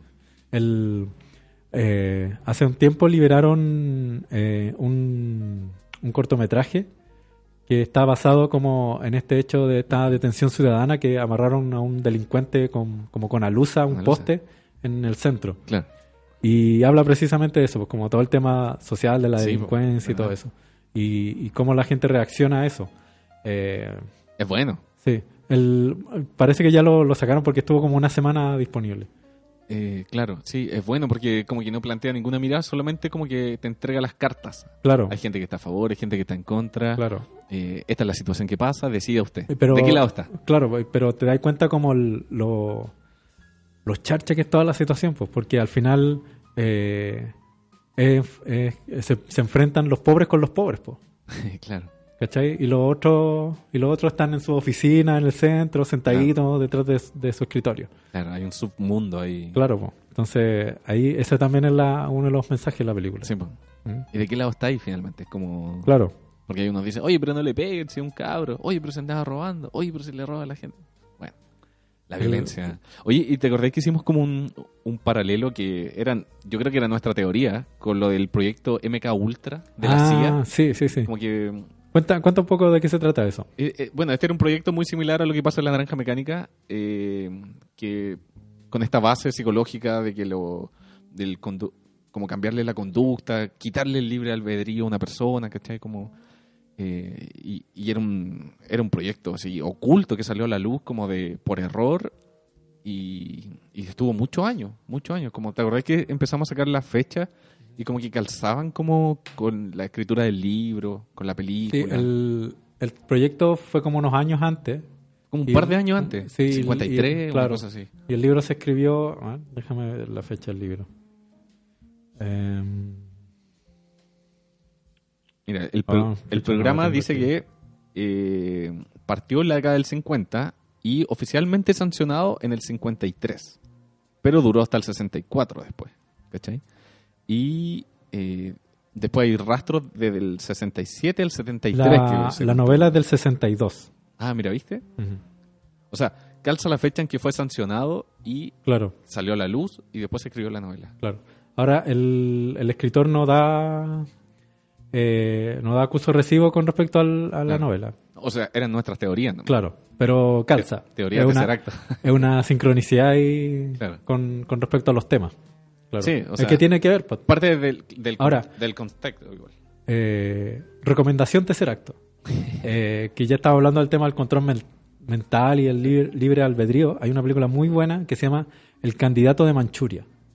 El candidato de Manchuria. Sí, véanla, ¿De porque tiene que ver también menos? con ese tema. ¿De esa misma época, más o menos? Eh, sí, de hecho creo que es como de los 60. Eh, véanla, porque es muy, muy buena y tiene que ver con el tema del control mental. Y, de- y eh, bueno, muy de la paranoia gringa de que otros países quieren Claro. eh, espiarlos y, y eso. Así que, buena. interesante. El candidato de Manchuria. Buena recomendación. O sea, no sé si es buena, pero si lo dice Pancho, Ah. eh, Usted, usted hágame caso. Usted hágame Oiga, caso. ¿Cómo callado nomás? ¿Cómo ha callado? Buena, buena. El... Bueno, la, la, la imagen de la naranja mecánica de estos papás viviendo como en un mundo muy hippie, lleno de colores, es como el, con- el contraste a, a, a toda esta violencia. claro. po. También Sí. es un reflejo. Por eso, ningún detalle No, en está- películas de Kubrick. Sí, todo está todo muy, muy bien, bien puesto. La película siguiente que sigue en la filmografía es Barry Lyndon. Barry Lyndon. Una maravilla de cuatro horas. Que tú te mandaste el dato del- de los lentes usados. Ah, sí, po. en esa película toda la iluminación es natural. No hay, no hay eh, foco ni Claro. nada. Parecen- Todo, todo es la, la luz del sol y en la noche la luz de la luna y las luces de las velas. Porque está filmado como si tú, como si estuviera realmente en la época en que fue filmada. O sea, en la que se describe la historia. Y Parecen pinturas. Cada plano es una pintura. hay una investigación enorme de parte de Kubrick de pinturas de la época. El vestuario se hizo Claro. acorde a cómo se hacía el vestuario en la época, con los mismos, con el con Claro. lo- como con los mismos, eh, como, como se cosía, y- como se cosía en la época, con los Claro. mismos hilos, los mismos materiales, buena. así, pero detalle, pero detalle fino. Creo que, no sé si ganó o estuvo eh, candidata a los Oscars por, por vestuario. O sea, Sí, pues estuvo candidata al Oscar. El, el único Oscar que ganó Kubrick fue por eh, desarrollo de efectos especiales para la para 2001. Jamás ganó por mejor director. Claro. Como Pero grandes- estuvo, estuvo sí postulado. Sí, estuvo postulado. ¿Postulado? ¿Candidateado? ¿Cómo se dice? Eh, bueno. eh, Eh, bueno. eh. Pero claro, como todos los grandes directores nunca se claro. un Oscar. Le creí a la academia. No, no le creo nada. Nunca te había preguntado eso. Yo tampoco No, le creo mucho. Es que las premiaciones... Las premiaciones en general son sí, pencas. son pencas. No tienen ningún sentido. Claro. Sí. Em, de hecho, si alguna vez yo me gano un premio importante, Lo voy a, lo voy a vender como el turrón vendió la, la gaviota de oro. no voy... eh, no, eh, como que ni siquiera asistiría a la premiación. No, porque es que los premios... Como que, eh, además que uno no hace las cosas por los premios. Cuando todos le decían a, a DiCaprio, ya, pues DiCaprio, que se gane el Oscar, que se Claro. gane el Oscar, es como yo decía, ojalá que no se lo gane para que siga haciendo películas bacanas, como Sí, que pues. es- quizás para él se, se va a seguir esforzando. Se y- ganó el Oscar, cagó DiCaprio. Sé, ¿qué película hizo? No, pero esa es la de Tarantino, que Ah. pinta, pinta para buena. O sea, no, no me convenció Ah, tanto sí, Tarantino. Como livianita, pero... Sí, livianita. O sea, si lo hubiera hecho Scorsese. Ahí, ándate, cabrito. Pero Scorsese está haciendo una con Netflix, con Al Pacino y Robert De Niro. Uy. Mi corazón ahí. Pero había, hecho, Pesci, había, había hecho una antes que se llamaba The Irishman, ¿o no? Sí, Ah, ya, que, que era con Robert De Niro y Al Pacino. sí. No, esta está... Va a salir ahora. Creo que el trai- de hecho el tráiler de Netflix es como... Salen los puros nombres nomás. ah, ya. como- El- el- los trailers mulas, así, para engancharte. No, pero es que me ponía esos nombres juntos y yo... Me, me cae la lágrima, po, me- En, todo caso, en todo caso. Bueno, siguiendo con Barry Lyndon, claro, Kubrick eh, manda a pedir unos lentes que ocupó la NASA para, tenía- para la, la fotografía espacial. ya que le dieran el favor de que grabaron ahí, de que grabaron El Hombre en la Luna. El Hombre en la Oye, Luna, me, como me debí algunos. favor. ¿Te Claro. cuando yo te grabé en, en el set? ya, pero no, nos pasamos eso, no lo queríamos decir. ¿Qué opináis de eso? No, eh, es una ficción. Es una ficción, absolutamente. No tiene, no tiene ni pie ni cabeza esa, esa historia. Igual hay, hay caleta de imágenes de...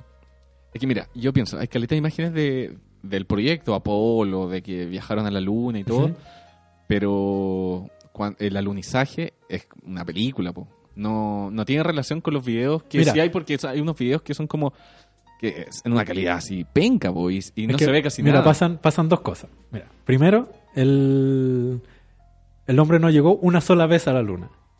A ver. ¿Cachai? Pues, pues sí, pues sí, hay... Después del, del primer alunizaje, eh, la NASA envió muchas Sí, más pues, naves. sí. ¿Cachai? Y hay, hay muchos más documentos Sí. de, de que, de que el hombre sí llegó a la luna efectivamente. ¿cachai?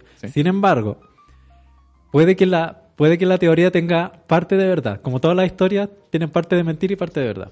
Lo que pasa es que eh, en esa época las transmisiones como vía satélite, la tecnología era muy penca todavía para las transmisiones vía satélite. Claro. po. Entonces, Si ahora se quedan pegados los matinales cuando hacen un contacto. claro, con dicen Chillán. que, claro, dicen que el que en, en el momento del al- alunizaje, el, como que la transmisión no servía.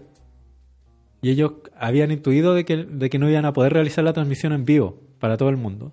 Entonces, eh, como que estaban preparados, se hicieron un, un set para hacer el alunizaje para poder transmitirlo. Y hay, hay todo un tema político también, que tenían Pero, que mostrar que ellos claro. tenían mejor... Sin embargo, la, eso eh, solamente en cuanto como al video. ¿Cachai? Como que el- los videos dicen que eh, fue un montaje para poder transmitirlo a todo el mundo. Claro, un, Pero que un la programa de televisión. pero que las fotos y que todo fue es real, que sí llegaron a la luna, pero que no lo pudieron transmitir nomás. Sí, po, por eso te digo que en la página de la NASA encontráis muchos videos de el o sea, no del hombre en la luna, sino como estos viajes, pero son de una calidad muy penca y son imágenes que no veis nada, sino que veis como, no sé, eh, tierra pasando rápido. Ah, claro. Entonces lo que decís tú, como eh, necesitaban un show, po, necesitaban Claro, po. un- Sí, entonces eh, la realidad era muy en penca. ese en ese sentido La realidad era muy fome para mostrarla, po. En ese sentido, puede que, puede que sí. Puede que sí. Ahora, que Kubrick lo haya hecho, también lo dudo mucho. Porque eh, Kubrick, como era su pensamiento ideológico, jamás se hubiese prestado para hacer una hueá con la NASA. Tú decís. De ese calibre, sí. Si le ofrecieron ahí, un- oye, tenemos unos lentes para que grabe una película. ¿Quién sabe? Pero eso. ¿Quién sabe? Sí, ah, puede ser. No, yo, No, creo, no sé, pero yo no- creo que, mira, creo que igual Kubrick, el- Kubrick lo negó hasta el último. Toda la gente que trabajó con Kubrick lo negó. La esposa lo, lo ha negado también. Claro. O sea, no hay por dónde. Pero, No claro, hay, no hay, se hubiera filtrado quizás. Sí, en un Wik- no hay, en no hay nadie, no hay ninguna persona que haya trabajado con Kubrick que te diga sí. Es, ¿Cachai? es que igual es súper lógico también. Como, bueno, que tantas cosas La que única- ha ocultado la NASA, y la. CIA y, y los gringos también. pues, Claro. Como que de más Sí. podrían haber, haberlo contratado a él nomás. Como te digo, como que el. eh, claro, como que puede, puede haber sido que eh, hayan eh, recreado el alunizaje para transmitirlo. Mm. ¿Cachai? Para poder transmitirlo. Ahora, que lo haya hecho Kubrick Es es que- más dudoso. Claro, Es más dudoso. claro. Lo, lo más probable es que quizás ocuparon la tecnología que él había ocupado para Odisea en el espacio. es muy probable, sí. Ponte tú, no Sí. sé, Mira, por ahí. Por ahí, Mira. por ahí te puedo- Mira, sigamos avanzando que te tengo una- unas teorías con, con el resplandor. Ah, ya. Hay muchas cosas interesantes con el resplandor. Bueno, para cerrar el tema de Barry Lyndon. Eh, claro, eh, eh, Kubrick ocupa este lente que tiene una apertura maravillosa, en donde le permite eh, grabar con eh, escenas a la luz de la luna, a la luz de las velas y eh, Entre toda la luz al lente. Claro, y en paisajes naturales y en eh, ambientes cerrados, pero con las ventanas abiertas. Cosa que en cine eso no se vería casi nada. Claro. Eh, bueno, ahora la tecnología de las emulsiones de las cintas es, distinta, entonces como que esa tecnología igual quedó obsoleta muy pronto, pero para la época era como la única forma de filmar de esa forma la película. Como el Y- ojo humano, finalmente. Claro. Y muchos de los actores eh, en las escenas nocturnas tenían que moverse muy poco, Mm. porque si se movían mucho quedaban fuera de foco, Oh. porque el- el- la luz era así como muy, muy tenue. Hizo, pintó cuadros, finalmente. Sí, eh, básicamente eso, como que reprodujo cuadros con la con luz natural. Hermosa la. Hermosa, es realmente hermosa. Dura cuatro horas. También tiene un intermedio. Pero vale la pena. Vale la pena verla porque yo creo que una. Yo creo que es una de las películas más bonitas de Kubrick. Claro. Porque tiene una escena así, pero Sí. genial. Hay unas que salen con, solo con, a la luz de la luna, que es, pero. Sí. Es que son. Hermosa. Es que funcionan como pinturas. Sí, absolutamente. ese es el ejercicio que yo encuentro. Y ahora vamos con el siguiente eh, eh, proyecto de Kubrick, El Resplandor. El resplandor que le hizo lo. ¿Cachai Saul Bass? Que es este diseñador Saul Bass, de sí. jazz, que es un genio. Que hizo mu- muchos títulos para películas, entre Muchos esa títulos- Psicosis de Hitchcock. Claro. Eh, y- él había estado en Espartaco, Claro. que le hizo lo- los créditos. Los, los créditos. Y después Kubrick lo contrató porque se tenían como buena, parece. Además era un nombre súper reputado en, Claro. en la industria. Y, el, y, le, y le mandaba eh, propuestas, Saul Bass, a Kubrick. Y. Kubrick se las rechazaba, pero le ponía anotaciones. Y anotaciones Claro. pesadas, así como, no, man, esta cabeza acá, qué, qué chucha. Así como que le mandaba. Y Saul Bass lo tomó con mucho humor. ¿Cachai? Como que a pesar de que le rechazó miles de, de propuestas, finalmente quedó una y el póster, no sé si lo cachai, un póster amarillo. Ah, sí, el amarillo. En la sí. T sale como la cara de Sí. Jack, como... Que ni siquiera la cara de Jack. no, es como precis- granulado, Sí, así como, como muy deformado. No, a mí no me gusta mucho. A mí tampoco me gusta. De hecho, no es tan conocido porque después la cara de Jack eh, es que esa escena fue metiéndose icónica. en la puerta, eh, ese es el que todos recuerdan. po. Claro, que es un homenaje a una película muda que se llama El carruaje fantasma. Ah, mira. Bueno. Que, que, ta- que ahí eh, Kubrick le hizo un homenaje que es una película fundamental en la historia del cine. Qué buena. Eh, hay mucha... A mí, yo creo que esa es una de mis películas favoritas de Kubrick. ¿Sí? El Resplandor. Porque eh, es, es tan simple la premisa, es como una casa embrujada, un tipo, su esposa, su hijo. Claro. Tienen que pasar un invierno ahí.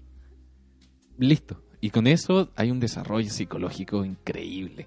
Y En la transformación del, del ¿Quién- papá. ¿quién no tiene, no tiene el libro de, de Stephen King? Claro, po. Porque el libro de Stephen King es como, como que realmente la casa está embrujada y, está, y, y como que Jack lucha contra la casa y al final como que prende las calderas, como que le dice a su familia y, y el negro, ¿cómo se llama? No me acuerdo. el negro de la película. el único negro que El aparece. que en lo matan, el que Sí, lo po. En el libro no lo matan, sino que este loco le dice, ya escapa, escapa como con mi señora, con mi hijo, y este loco prende las calderas y explota el, el hotel. Mm. Es como que destruye al villano que era el hotel. po. Claro, po. Pero Kubrick eh, se va en otra. De, de hecho, le mandaron a Kubrick el libro eh, de Stephen King cuando ya estaba en imprenta. ¿Sí? Y luego lo leyó, ah, está bueno, dijo. Y los productores también ahí como que le... Era como, ya, pues lo que tienen que hacerte... Porque sus películas igual no generaban lucas, po. No, po. Y le decían, ya, pues, hazte esta que es de Stephen King, que ya era famoso. Claro. Eh, hazte esta película y, y aquí está el guion. Y el loco como que la leyó así, como que... No, chava, así como que ya... voy a Arrugó la nariz. voy a rescatar cosas. Y de hecho Stephen King le supo que le iban a hacer la película y le manda un guion, como lo había hecho con... Con el, el- las otras películas. la- claro. No, pero el que nombraste tú, que también le habían mandado el guion y, y como que, chao, no, no lo pescó Kubrick. Entonces Stephen ah, King el de Lolita. Sí. Sí, po. le manda un... le manda el guion, Stephen King a Kubrick. claro. Ya. Y Kubrick, o sea, que ni siquiera lo abre. Como que... ¿Qué me venía aquí a decir? Como que ya... y, y claro, y ahí hace la película... Es que tan mal escritor Stephen King también. es muy pop igual. po. es que, pucha, yo leí Era, un par bien, de... era bien famoso Sí, también en esa época. es que yo leí un par de novelas de Stephen King y Sí, no, igual. no, no. Bueno, en fin. yo creo que Kubrick le hizo un gran favor a Stephen King. Sí, po. El, y de hecho, eh, Stephen King como que eh, se burló un poco del... De, de- o sea, Kubrick se burló un poco de Stephen King en una ¿Con el parte auto? del... Sí, po, porque el, el auto que sale en la película es amarillo, El escarabajo. claro, y en el libro es un auto rojo. Pero cuando hay una parte en la película en que ellos van pasando y hay un accidente y el auto rojo está como volcado, así está destrozado. Está debajo de un camión. Claro. Entonces como que dije, ahí tenéis tu auto rojo. Es como que la... ahí tenéis tu libro, Sí, ese es tu libro. Ahí, ahí queda. Claro. Como que... Claro, es como diciéndole, mira, yo iba a hacer tu guion, pero tu guion chocó con un camión, así Claro. que ahí, quedó, tuve que, tuve que hacer la mía. Genial. Maravilloso. No, y hay, Maravilloso. hay mucho... Hay, hay, hay mucho lectura del Resplandor. Absolutamente. Sí, Es- también es psicológicamente tiene mucha sublectura esa película. A mí me gusta mucho esa de que... Porque yo la viví igual un poco. Ujú. Que no, no, no me volví un psicópata, pero, pero hay un hay, hay un síntoma que lo que lo propuso Freud como con toda esta con, con todas sus teorías, Claro. que es, es como la del placer. Cuando uno es chico, hay cachado como que, no sé, pues está ahí jugando PlayStation. Jugáis PlayStation y como que eh, viví el placer, no tenéis responsabilidades. po. Claro. po. Pero si tú ese mismo sentimiento lo, lo lleváis como a, a la adultez, y viví en eso, te transformáis en una persona sin responsabilidades, sin... Mm. No sé, y, y no se trata de algo moral, sino que se trata de algo como de que tenés que hacerte cargo de tu vida, po. Claro, po. De tomar decisiones, de... No se trata como de, tengo que ir a trabajar, eh, tengo que cuidar de mi casa, no. Se trata como de que el placer lo, lo dejáis un poco de lado para tener otras obligaciones. po. Claro. Sí. Y en esta película, Jack, eh, claro, pues está ahí escribiendo, hoy tengo que escribir, le dice a, a Wendy. A Wendy. Tengo que escribir, no me molestes, no me molestes. Y es como casi, es como, estoy jugando Play, ¿cachai? Como que, ya, pues anda a ordenar tu pieza. No, no, porque tengo que jugar Play, ¿cachai? La obligación del placer. Es una... Mm. Yo, yo me acuerdo cuando... eh, bueno, y, y yo creo que a todos nos ha pasado un poco también, pues, con las responsabilidades... Como Pero- que tenéis pero- que ser, Pero ¿cachai? yo lo veo como al- del lado contrario. Yo creo que, el, que la parte de, de, de escribir de esa novela era una responsabilidad que, el- que al final el buen loco no estaba ni ahí. así. Pero que no escribió nada. No, pues nunca escribió nada. así. Como que era una excusa. Era una excusa de como este proyecto Sí, que voy a hacer, pero que claro. nunca hacía al final. Y cuando le dice esa escena, cuando le dice, mira, y cuando escuchas el chic, chic, chic, Claro. de la máquina, quiere decir que tú no podías entrar a este salón. Maestro Jack Nicholson. No, Un dato con respecto a Jack Nicholson. Cuando Kubrick eh, hizo Barry Lyndon, eh, la película que le ganó el Oscar a Barry Lyndon fue eh, Over the Cuckoo's Nest, Ya. que era la película esta de Jack Nicholson que lo encierran en un manicomio. Ah, ya. Y después Jack Nicholson trabaja en la película siguiente de Ah, Kubrick, qué bueno. trabaja con Qué buen en el Resplandor, sí. Y, y lo tenía como a, a dieta de quesos. Aquí, de dieta de quesos. De quesos. Lo tenía comiendo queso para que el weón estuviera choreado. estuviera choreado siempre. Así como que, ah, pero ah, si no, no puedo comer otra cosa. Y, y creo que esa película tiene el récord de escenas más filmadas. Por ejemplo, cuando va subiendo y Wendy va con el bate. Sí, le hicieron Eh, le muchas hicieron veces. muchas veces. O. La, la actriz quedó con enferma de los nervios. Sí, po, la mandó como al, al psicólogo. Sí, po. Pero que, Ahora- que todos estaban bajo una tensión terrible. Sí, eso es lo que quería Kubrick. Como, Claro, po. Como generar esa tensión y que esa tensión se viera. De hecho, hay unos making of que se ve Jack Nicholson como entrando así como en, Sí. en rabietas. En, en- en personaje con el hacha en la el mano. hacha. Sí. Muy ¿no? Buena. Por ejemplo, cuando el... La hija de, de Kubrick, Vivian Kubrick, eh, eh, hizo un documental de escenas Ah, detrás de la cámara sí, po. de- del resplandor. Qué locura. Mm. La, la escena del, del... de esta ola de sangre. Ah, maravilloso. Se demoraron un año en hacer tres tomas. Tres tomas, sí, po. Tres tomas, porque imagínate todo lo que tenía que... Porque más encima la sangre tiene que caer de una forma Claro, especial. así, matando chanchos así, para llenar el ascensor de sangre. Ah, porque la sangre no se veía real, decía Kubrick. Claro, po, sí, po, ah, ten- hacen, en el cine siempre hacen como una mezcla de ingredientes para crear sangre. Y claro, Kubrick nunca estaba satisfecho con, como con, con la, cómo Con se la veía la sangre, con la consistencia de la sangre. Hay un... Cuando cae este esta ola de sangre, hay un cuerpo que cae. ¿En serio? ¿Sí? Yo no me había dado fijado. cuenta. Y es que la vi hace poco. Ya. Hay un cuerpo que cae. Y Oh. tú decís como si la filmaron, se demoraron un año en hacerla. Ese no puede ser un error. No, po. Y, y me puse a buscar teoría y, y dicen que puede ser el cuerpo de, de Tony, que era el, este monito, que este amigo Ah, imaginario que tenía imaginario. Andy en el dedo. Habría que cachar el contexto, pues no me acuerdo en qué, en qué parte de la película aparece eso. Es ¿Te que parece cuando, cuando, cuando están con Jack o cuando están con el cabro chico? Parece que es con el cabro chico porque dicen que el Mm. ascensor forma la cara del cabro chico porque tiene dos lucecitas arriba del ascensor Ah, y son como la cara de, de Andy gritando y las Mm. puertas formarían la boca que es donde vivía Tony pues, en su boca. Claro, sí. Entonces sería una escena de eh, Andy vomitando a Tony. Oh, Oh, la wow, qué buena. Mira, voy a verla, Eh, eh. voy a verla de nuevo para... Eh, Para cacharme es ese detalle. El, el final. Ah, bueno, leyendo esas teorías, también llegué a unas teorías que decían que el al final, eh, cuando Jack está muerto. Bueno, conté el, el final. Cuando Jack está muerto, Spoiler, spoiler. el negro está muerto, los demás escapa, la mamá con el hijo escapó. sí. Se va acercando la cámara a, el- a la foto. po.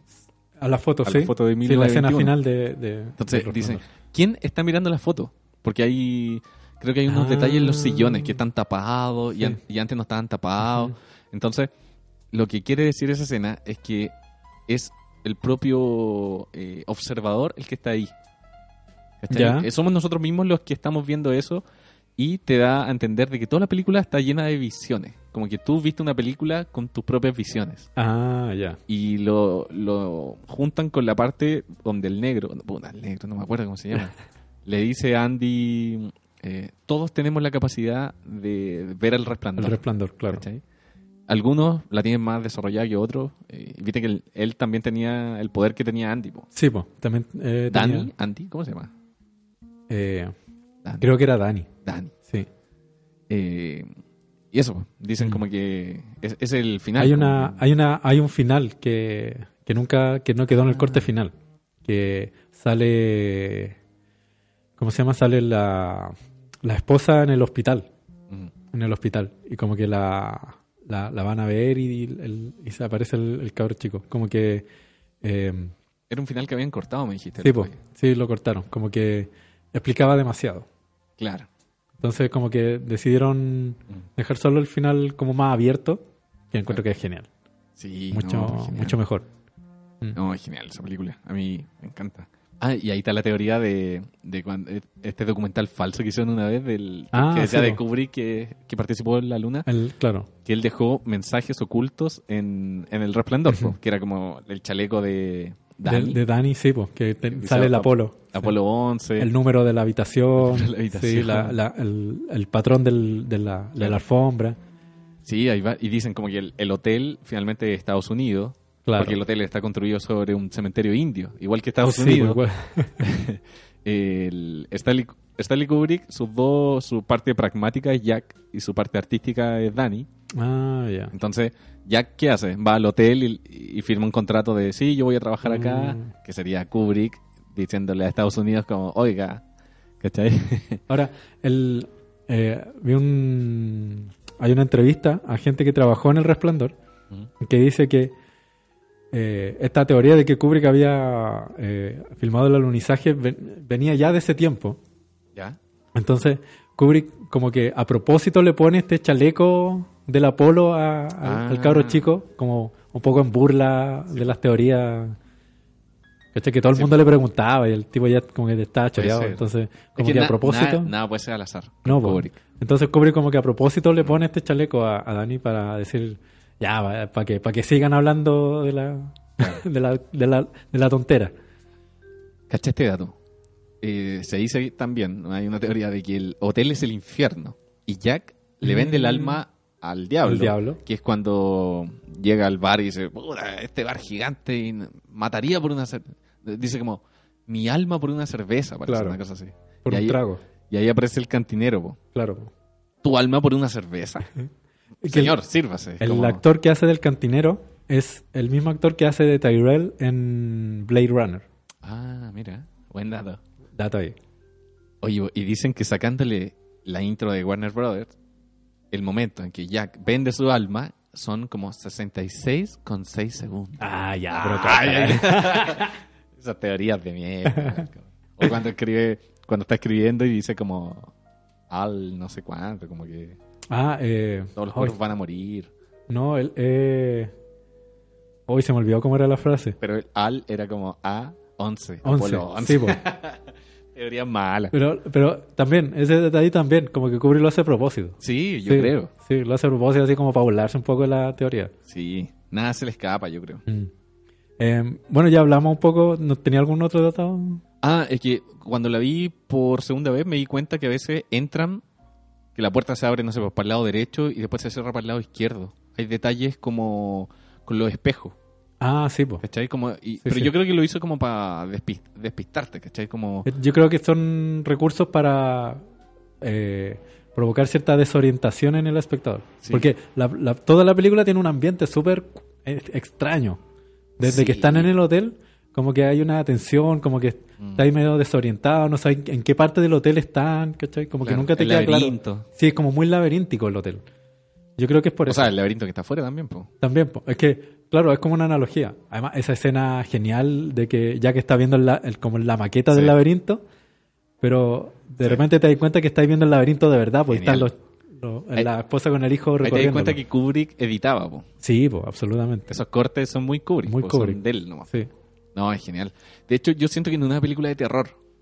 O sea, actualmente se enmarca con el con lo que le llaman el post-terror que vendría siendo estas películas hereditarias. Claro. o- Que Hereditary tiene mucho del resplandor. Sí, po. Tiene muchas cosas del resplandor. Es un post-terror que ya no te muestra sangre, sino... la- el resplandor tiene dos escenas violentas, que vendría siendo el hacha y el bate en la cara. Y nada más. Ni siquiera el bate, yo diría como las escenas que esos flash que te muestran como los cuerpos en, el, Claro. en la- el pasillo. La gemela. Sí, yo creo que esas son la- las escenas más violentas del Claro. resplandor. Pero Y- es, es todo con, con respecto a la atmósfera, Sí, con respecto a la atención, el sí. trabajo de actores, ¿cachai? Como que El, son otros. el desorientarte, El- la claro. tensión. Bueno, la música. La música, también de Wendy Carlos. Ah, mira. Sí, también es de Wendy Carlos la música. La, la música es... Está Jack mirando a la cámara o mirando a un punto fijo y la música te está diciendo... Sí, bueno, hay mucha tensión acá y Claro. está así como con las manos transpiradas viendo. Claro. como- No, gran, gran genial. película El Resplandor. Sí, yo, Ahí, bueno, el género del terror ahí Kubrick. Yo la vi y le saqué más lectura. Es, es- Mm. es bacán. No, hay- detalle... Hay para seguirla viendo muchas veces esa película. hay- sí, hay detalles muy buenos. Mm. Sí, la simetría y todo eso. Bueno, en todas las películas de Kubrick eh, todo es muy simétrico, muy geométrico. Mm. Kubrick como El que punto de fuga. el punto de fuga. Siempre Kubrick está trabajando con grande, con lentes gran angular Claro. para provocar esos efectos de simetría o de, o de espacios muy abier- abiertos, pero con como con una perspectiva muy, muy lejana. Claro. Y la, la teoría de que Jack abusaba sexualmente a, a su hijo eh, Ah. es terrible. Eh, y lo, y lo, lo refleja. ¿De Jack, Jack el personaje El- o de el Jack papá. Nicholson? no, el personaje que está- Ah, Jack Torrance. Jack Torrance. Es que su- el niñito también tenía el mismo nombre. Ah, Wendy parece que no se llamaba Wendy. Esa actriz tiene otro nombre. Sí. Pero cuando se ve un oso, como haciéndole sexo oral a un. ah, pero eso no, eso hace, eso es referencia a otra cosa. ¿Sí? Porque en ese en el hotel donde filmaron eh, también habían ocurrido cosas muy extrañas. Y esa escena hace referencia a esas cosas que habían pasado en el hotel. Ah, mira. Sí. Igual, el, cuando Jack Torrance llega al, al hotel, le dicen, pues, como que, viste que le dicen, oye, acá alguien mató a, a- a Ahora, su familia. Claro. antes". A- Ahora hay detalles en cuanto a la relación de- del personaje Jack Torrance con Danny. eh, que, claro, muchos lo interpretan como que Jack abusaba del, de Danny. ¿Cachai? Es que yo creo que, Pero son como detalles dentro de la actuación. Y yo creo que Kubrick los hizo a propósito. yo creo que fue así y es terrible. Sí, po. O sea, es que, claro, el oso lo empiezan a comparar como con un muñeco que tenía el hijo, ¿cachai? Ah, Como, ya. eh, hay escenas similares que son con este oso, con este oso haciéndole sexo oral, con escenas que están con el hijo. Pero de todas formas tenían una, una relación terrible, pues sí. Sí, pues había, sí, había al- algo eh, macabro ahí entre en, en- en esa familia en particular. Desde la primera escena, sí, Sí, ya, venía Sí, chalado. Sí, po. venía medio chalado. Porque el diálogo, el hijo le hace una pregunta. La- es que no la cara de. Jack Nicholson era perfecta para eso. No me acuerdo la pregunta que le hace. Es como, papá, ¿qué significa, eh, no sé, algo trágico? ¿cachai? Ujú. Y la mamá le dice, no, no le digas.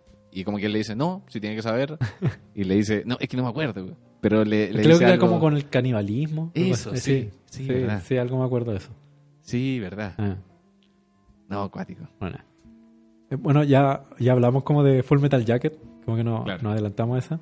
Eh, y luego eh, Kubrick, eh, todavía sin poder hacer eh, Napoleón y habiendo des- eh, desestimado hacer inteligencia artificial, Ah, si te mandaste ese buen dato también. ¿ah? Que él eh, eh, solamente después de haber visto Jurassic Park dice recién recién está la tecnología para poder hacer esta Claro. película él decide hacer otro proyecto que tenía que se llama Ojos bien cerrados que es eh, una especie de cuento de una pareja burguesa o acomodada que eh, empieza a tener fantasías con otras personas y, y empieza a haber un quiebre en la relación. Y para ello Kubrick elige a una pareja real de actores, que era Nicole Kidman y Tom Cruise. Claro. Que yo creo que lo hizo especialmente porque eran una pareja famosa. Sí, y eran una pareja hermosa. Claro, po. Ambos. ambos. Entonces, eh, como que ocupa eso a- en favor de la película Kubrick. Claro. Porque eh, Kubrick no, no- nunca ha sido de, de- del Star System, de el- elegir estrellas para, para sus películas. La gran excepción yo creo que es El Resplandor y Ojos Bien Cerrados. Que después se separaron ellos. Claro, po. Mm. Pero Eh, esa película también es muchos dicen que se separaron por la película, pero, tanto Cruz como Nicole Kidman dicen que, eh, Dicen que no. Como que el desarrollo de la película fue bastante bueno y de hecho como que se hicieron muy amigos con Kubrick y todo. Claro. De, de hecho... Kubrick aparece en la película, en Ojos Sí, Bien Cerrados. sentado, Sí, atrás. Sí, Y, y canoso. claro. Como con barba. Y de hecho, bueno, no Creo que es el único cameo que hace Kubrick. Eh, sí, Sí, no parece que en ninguna otra película hace un cameo. claro. Solo en esa. O tan explícito, quizás. Que yo, sí, que yo No, no, parece claro. que no. Creo que es la única. Sí. Sí, no se las da de Tarantino. Y- claro. Ay, hago un papel. Ah, agarrándole mal a Tarantino. No, pero Chamalán, Chamalán hace buenos cameos en sus películas. capo. Ahí sí, po. Ahí sí. No, esta, bueno, Kubrick no alcanzó a llegar a su, a su propio estreno de la película. No, po. Porque falleció de un ataque al corazón, y estoy haciendo comillas. porque, claro, po, en esta película, si quería hablar de simbolismo, esta película se va al chancho. Y es como que Mm. se, se dice que era masón, de grado 33. Era, imagínate. Mira, po. puede ser por lo inteligente que era, que era Kubrick. No, Kubrick, eh, es que yo encuentro que era un, aparte de gran cineasta, era un gran lector. Sí, po. Cacha que Sí. creo que una, una vez te dije que su libro favorito era un libro que se llama La Rama Dorada. La Ah, Rama ya. Dorada de, eh, de, de Fraser. Que es un libro Ah. que mezcla, cacha, La Rama Dorada, un estudio sobre magia y religión. Sí, sí, sí, sí, cacho un el libro gigante, gigante, que se... Cuando lo escribió Fraser, lo escribió como en, no sé, cinco tomos. Después dijo, ah, voy a sacar una nueva versión, 12 tomos.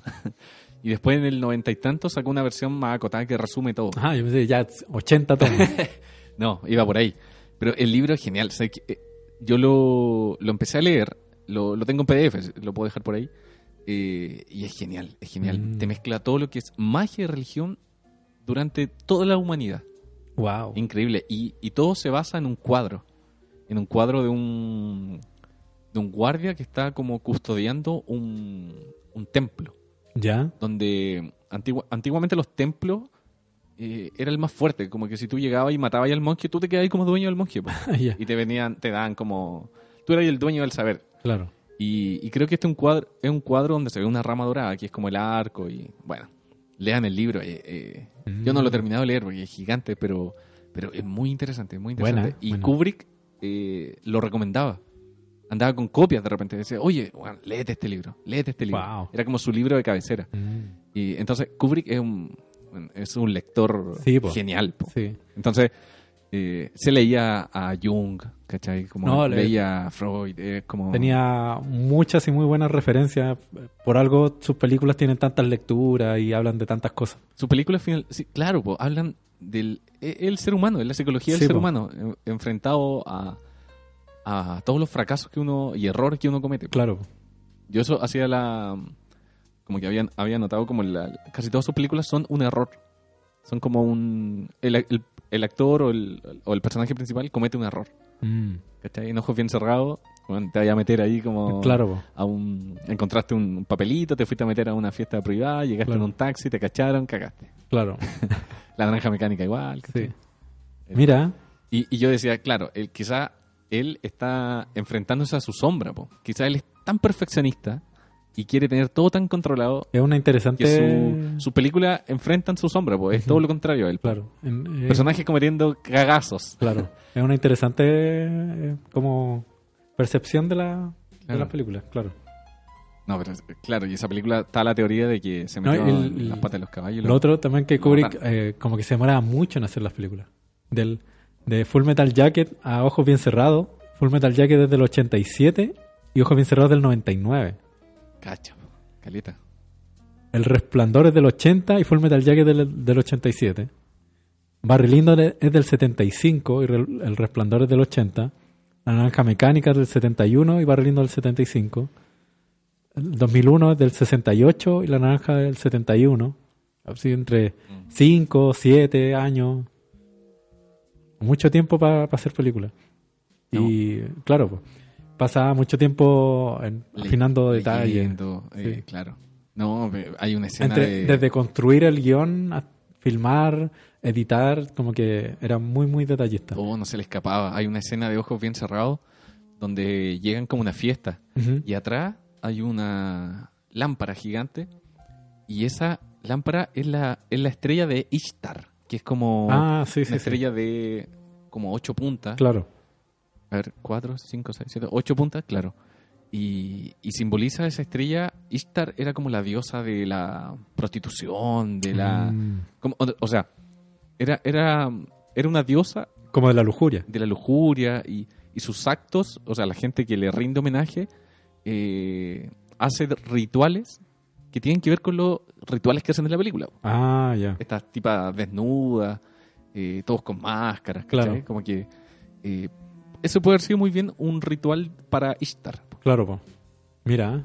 Entonces, y, y una lámpara que pasa atrás, así como una cuestión que, un detalle, ¿no? Sí, pues. No, hay, hay mucho simbolismo. Eso, eso yo lo encuentro genial de Kubrick. El... Como que nada es al azar. Claro. Sí. Uno como Tiene- creador tiene debería mucha- ser así. sí, tiene muchas escenas muy interesantes. Eh, y el otro, hay un papel que hace un director muy reconocido de Hollywood en esa película, que es Sidney, Sidney Pollack, claro. que, que también hace un papel así clave en la película. Y Kubrick se consigue a Sidney Pollack para que Sí. haga un papel en la película. O sea, a ese nivel. Sí, a ese genial. nivel estaba Kubrick. De, de hecho, dicen que. ¿Tú sabes cuál es la película favorita de Kubrick? ¿Del mismo? No, de, Ah, no, en de otro. No, ¿cuál? Adivina. Em, ¿Qué- cuál, ¿Cuál tú crees que puede ser la película favorita de Kubrick? Oh, qué peludo. Me, me imagino que debe ser una muy livianita, como. Como Lego, la película. una cosa así, no sé. Saludos a Lucas. Claro. Eh, la película favorita de Kubrick era Cabeza Borradora de Lynch.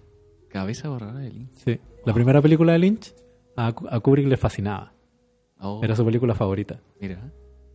Y, y de hecho hay, hay una historia, no me acuerdo si la conté ya, que eh, Lynch cuando estaba haciendo El hombre elefante, eh, estaba trabajando con unos productores que, era, que conocían a Kubrick. Y le cuentan que eh, yendo una, un día a la casa de Kubrick, porque el, el Lynch les decía que su director favorito era Kubrick, de hecho Lynch admiraba mucho a Kubrick. Y los tipos le cuentan que una vez fueron a la casa de Kubrick y que Kubrick lo invitó a ver una película y le invitó a ver Cabeza Borradora. Y Kubrick le dijo, esta es mi película favorita y este es uno de mis directores favoritos. Oh, Y Lynch casi se muere ahí mismo. Claro. Oh, además. Y lamentable que nunca se conocieron los dos. No alcanzaron a conocerse. Claro. ¿Te imagináis un proyecto de Lynch y Kubrick? Yo sabía que la película favorita de Scorsese de Kubrick era Barry Lyndon. Barry Lyndon, demás. Sí. Y de hecho, después en, en películas de Scorsese le metía guiños de, Mm. de Kubrick como a modo de homenaje. po. Ah, mira. Imagínate Bueno, si hubieran conocido también. sí, Bueno. sí. No, Bueno. hay, hay tanto... Es que si los Illuminati no lo hubieran matado. Entrando en eso. No, hay, A, hay a Nicole por Kidman le dijo, a Nicole Kidman le dijo, eh, la última llamada le dijo como, nos van a envenenar y no nos vamos a dar ni cuenta. Algo así, ¿cachai? Como que nos van a envenenar y no vamos a alcanzar ni a pestañear. Tenía algo de Como que- paranoico como que, le Kubrick. advirtió, así como que le advirtió. Tenía algo de paranoico Kubrick porque eh, tenía miedo a volar y después de haber tenido un sueño donde chocaba, contrató a un chofer. Oh, mira. Sí. Tenía, tenía sus manías el hombre, pero como cualquier persona también. Yo no creo que haya sido tan... No, claro, o sea, el, mito, el mito se Sí, agranda. el po. mito se agranda igual. Claro, pero, pero que el, el- claro, a mí, a mí lo que más me impresiona, y así ya quizás a modo de conclusión, Ujú, eh, sí. el, es, es- es todo, o sea, nosotros vemos una película, pero estamos viendo como la punta del iceberg de una investigación, Claro. po. de unas reflexiones que saca. Es un, es un resultado de una investigación gigante. Uno, quizás su forma de trabajar era basarse en un libro, pero no era tan solo pescar el libro y hacer la película. No. Había todo un proceso de lo que él quería eh, entregar, ¿cachai? Lo Pa- que uno quería. Claro, la- lo- lo- los libros y los guiones eran como una especie de... Era como un medio para poder él expresar lo que quería expresar. Claro. Y por eso los transformaba tanto la historia. Mm. Eh, Y yo lo encuentro genial, eso como, Kubrick- como Kubrick- base de sí, creación. Kubrick es un, bien, un buen reflejo de lo que es el cine de autor, de lo que es el cine Mm. puro, en su calidad más pura. Y eh, yo creo que es una excelente entrada para los que nos están escuchando, que están como recién viendo películas o viendo o aprendiendo a ver cine. Eh, Súper recomendado que partan por cualquiera de Kubrick. Yo siento que recién estoy aprendiendo. Y Yo, yo estoy recién aprendiendo a ver y ¿Se el- prendía la tele? Ah, No, pero es verdad. eh, Eh, un- es que uno nunca... que te vuela la cabeza Sí, po. El, eh, y, y claro, y, y las películas de Kubrick son para ver más de una vez. claro. Porque, como decís tú, hay mucha sublectura y hay, hay muchos detallitos, mucha simbología que hay detrás de Claro. toda esta investigación para llegar al resultado de la película. Entonces, cada vez que uno va viéndolas, te vas dando cuenta de, esos Mm. de esos detalles y todo. Tú decís que un- es un buen... para partir. Así como Sí, que es, no- es un súper buen director porque si bien eh, no es un, un- si bien no es un director fácil, no un director tan denso dentro del de- Claro. no es como Tarkovsky, Claro. ¿cachai? Eh, eh, no sé, otro o otro, otros directores. Eh, Kubrick y Hitchcock son buenos son buenos ejemplos para poder como introducirse como en el buen cine, creo y, yo. y por lo menos si la vaya a pasar bien, pues si veis la naranja mecánica igual la vaya a pasar, Absolutamente, la vaya a sí, pasar la bien. vaya a pasar bien. Si la veis por segunda vez, vaya a descubrir como las sublecturas. Claro. Sí, como que La Naranja Mecánica, El Resplandor, Ojos Bien Cerrados, eh, Full Metal Jacket, son películas que son la entrada así Claro. buena para el cine de Kubrick también. Ya Barry Lyndon, que como que ya cuatro horas ya tenéis que... Sí. O 2001 también. Pero... eh, eso, yo creo que es un excelente director, eh, muy bueno para empezar a ver buen cine y para entender un poco de lo que se trata el cine. Claro.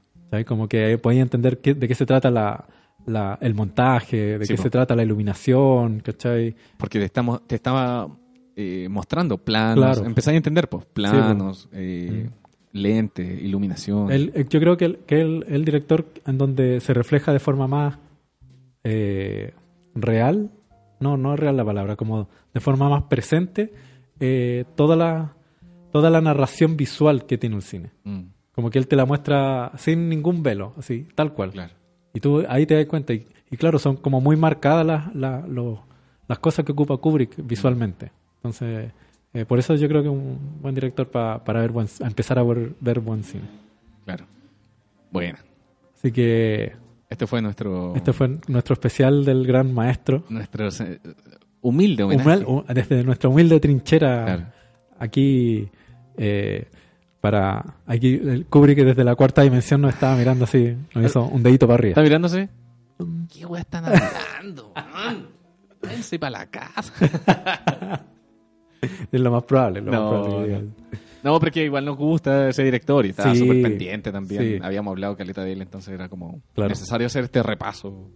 Sí, y breve repaso porque Sí, podemos haber seguido hablando de 2001, del Resplandor, de Full Metal Jacket, así por claro. cada una un capítulo de tercer acto. Claro. Y lo más probable es que si usted tiene buenos datos, vaya dejándolo ahí. Porque, Sí, po. de, de más que ahí sigan habiendo buenos datos del director.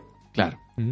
Eh, así que eso, mi estimado Gabriel. Eso, profesor Tentáculos, en esta ocasión. Eh, eh, sigan, recuerden que manden sus relatos, los Así estamos es. recopilando eh, y para que se viene ahí el- pronto un capítulo de relatos. Se viene bueno. Y el capítulo en vivo. Y el capítulo en vivo, que estamos planeándolo. Estamos, eh, lo que dijiste tú, una caldera. estamos ahí revolviendo la caldera para que cuaje la, la Oh. pócima mágica. Sí. ¿ah? Así que atentos todos y gracias por escucharnos, por quedarse Así a esta es. hora escuchándonos. Eh, saludos ahí a Víctor en Puerto Saavedra. Un saludo ahí a Víctor y a, todos los que y a nos todos los que nos escuchan, sí. Eh, eh, voy a decir a lo largo de todo Chile, desde Sí. Arica a Puerto William. Hasta donde llegue nomás te será sí, la hasta donde, señal. llegue, sí, hasta donde llegue el internet. Eso, que, esa manía que tenemos de hacer un podcast en internet como si fuera una radio AM. claro. Bueno, ya, vamos. Ya, vamos. Muchas gracias. Adiós. Gracias.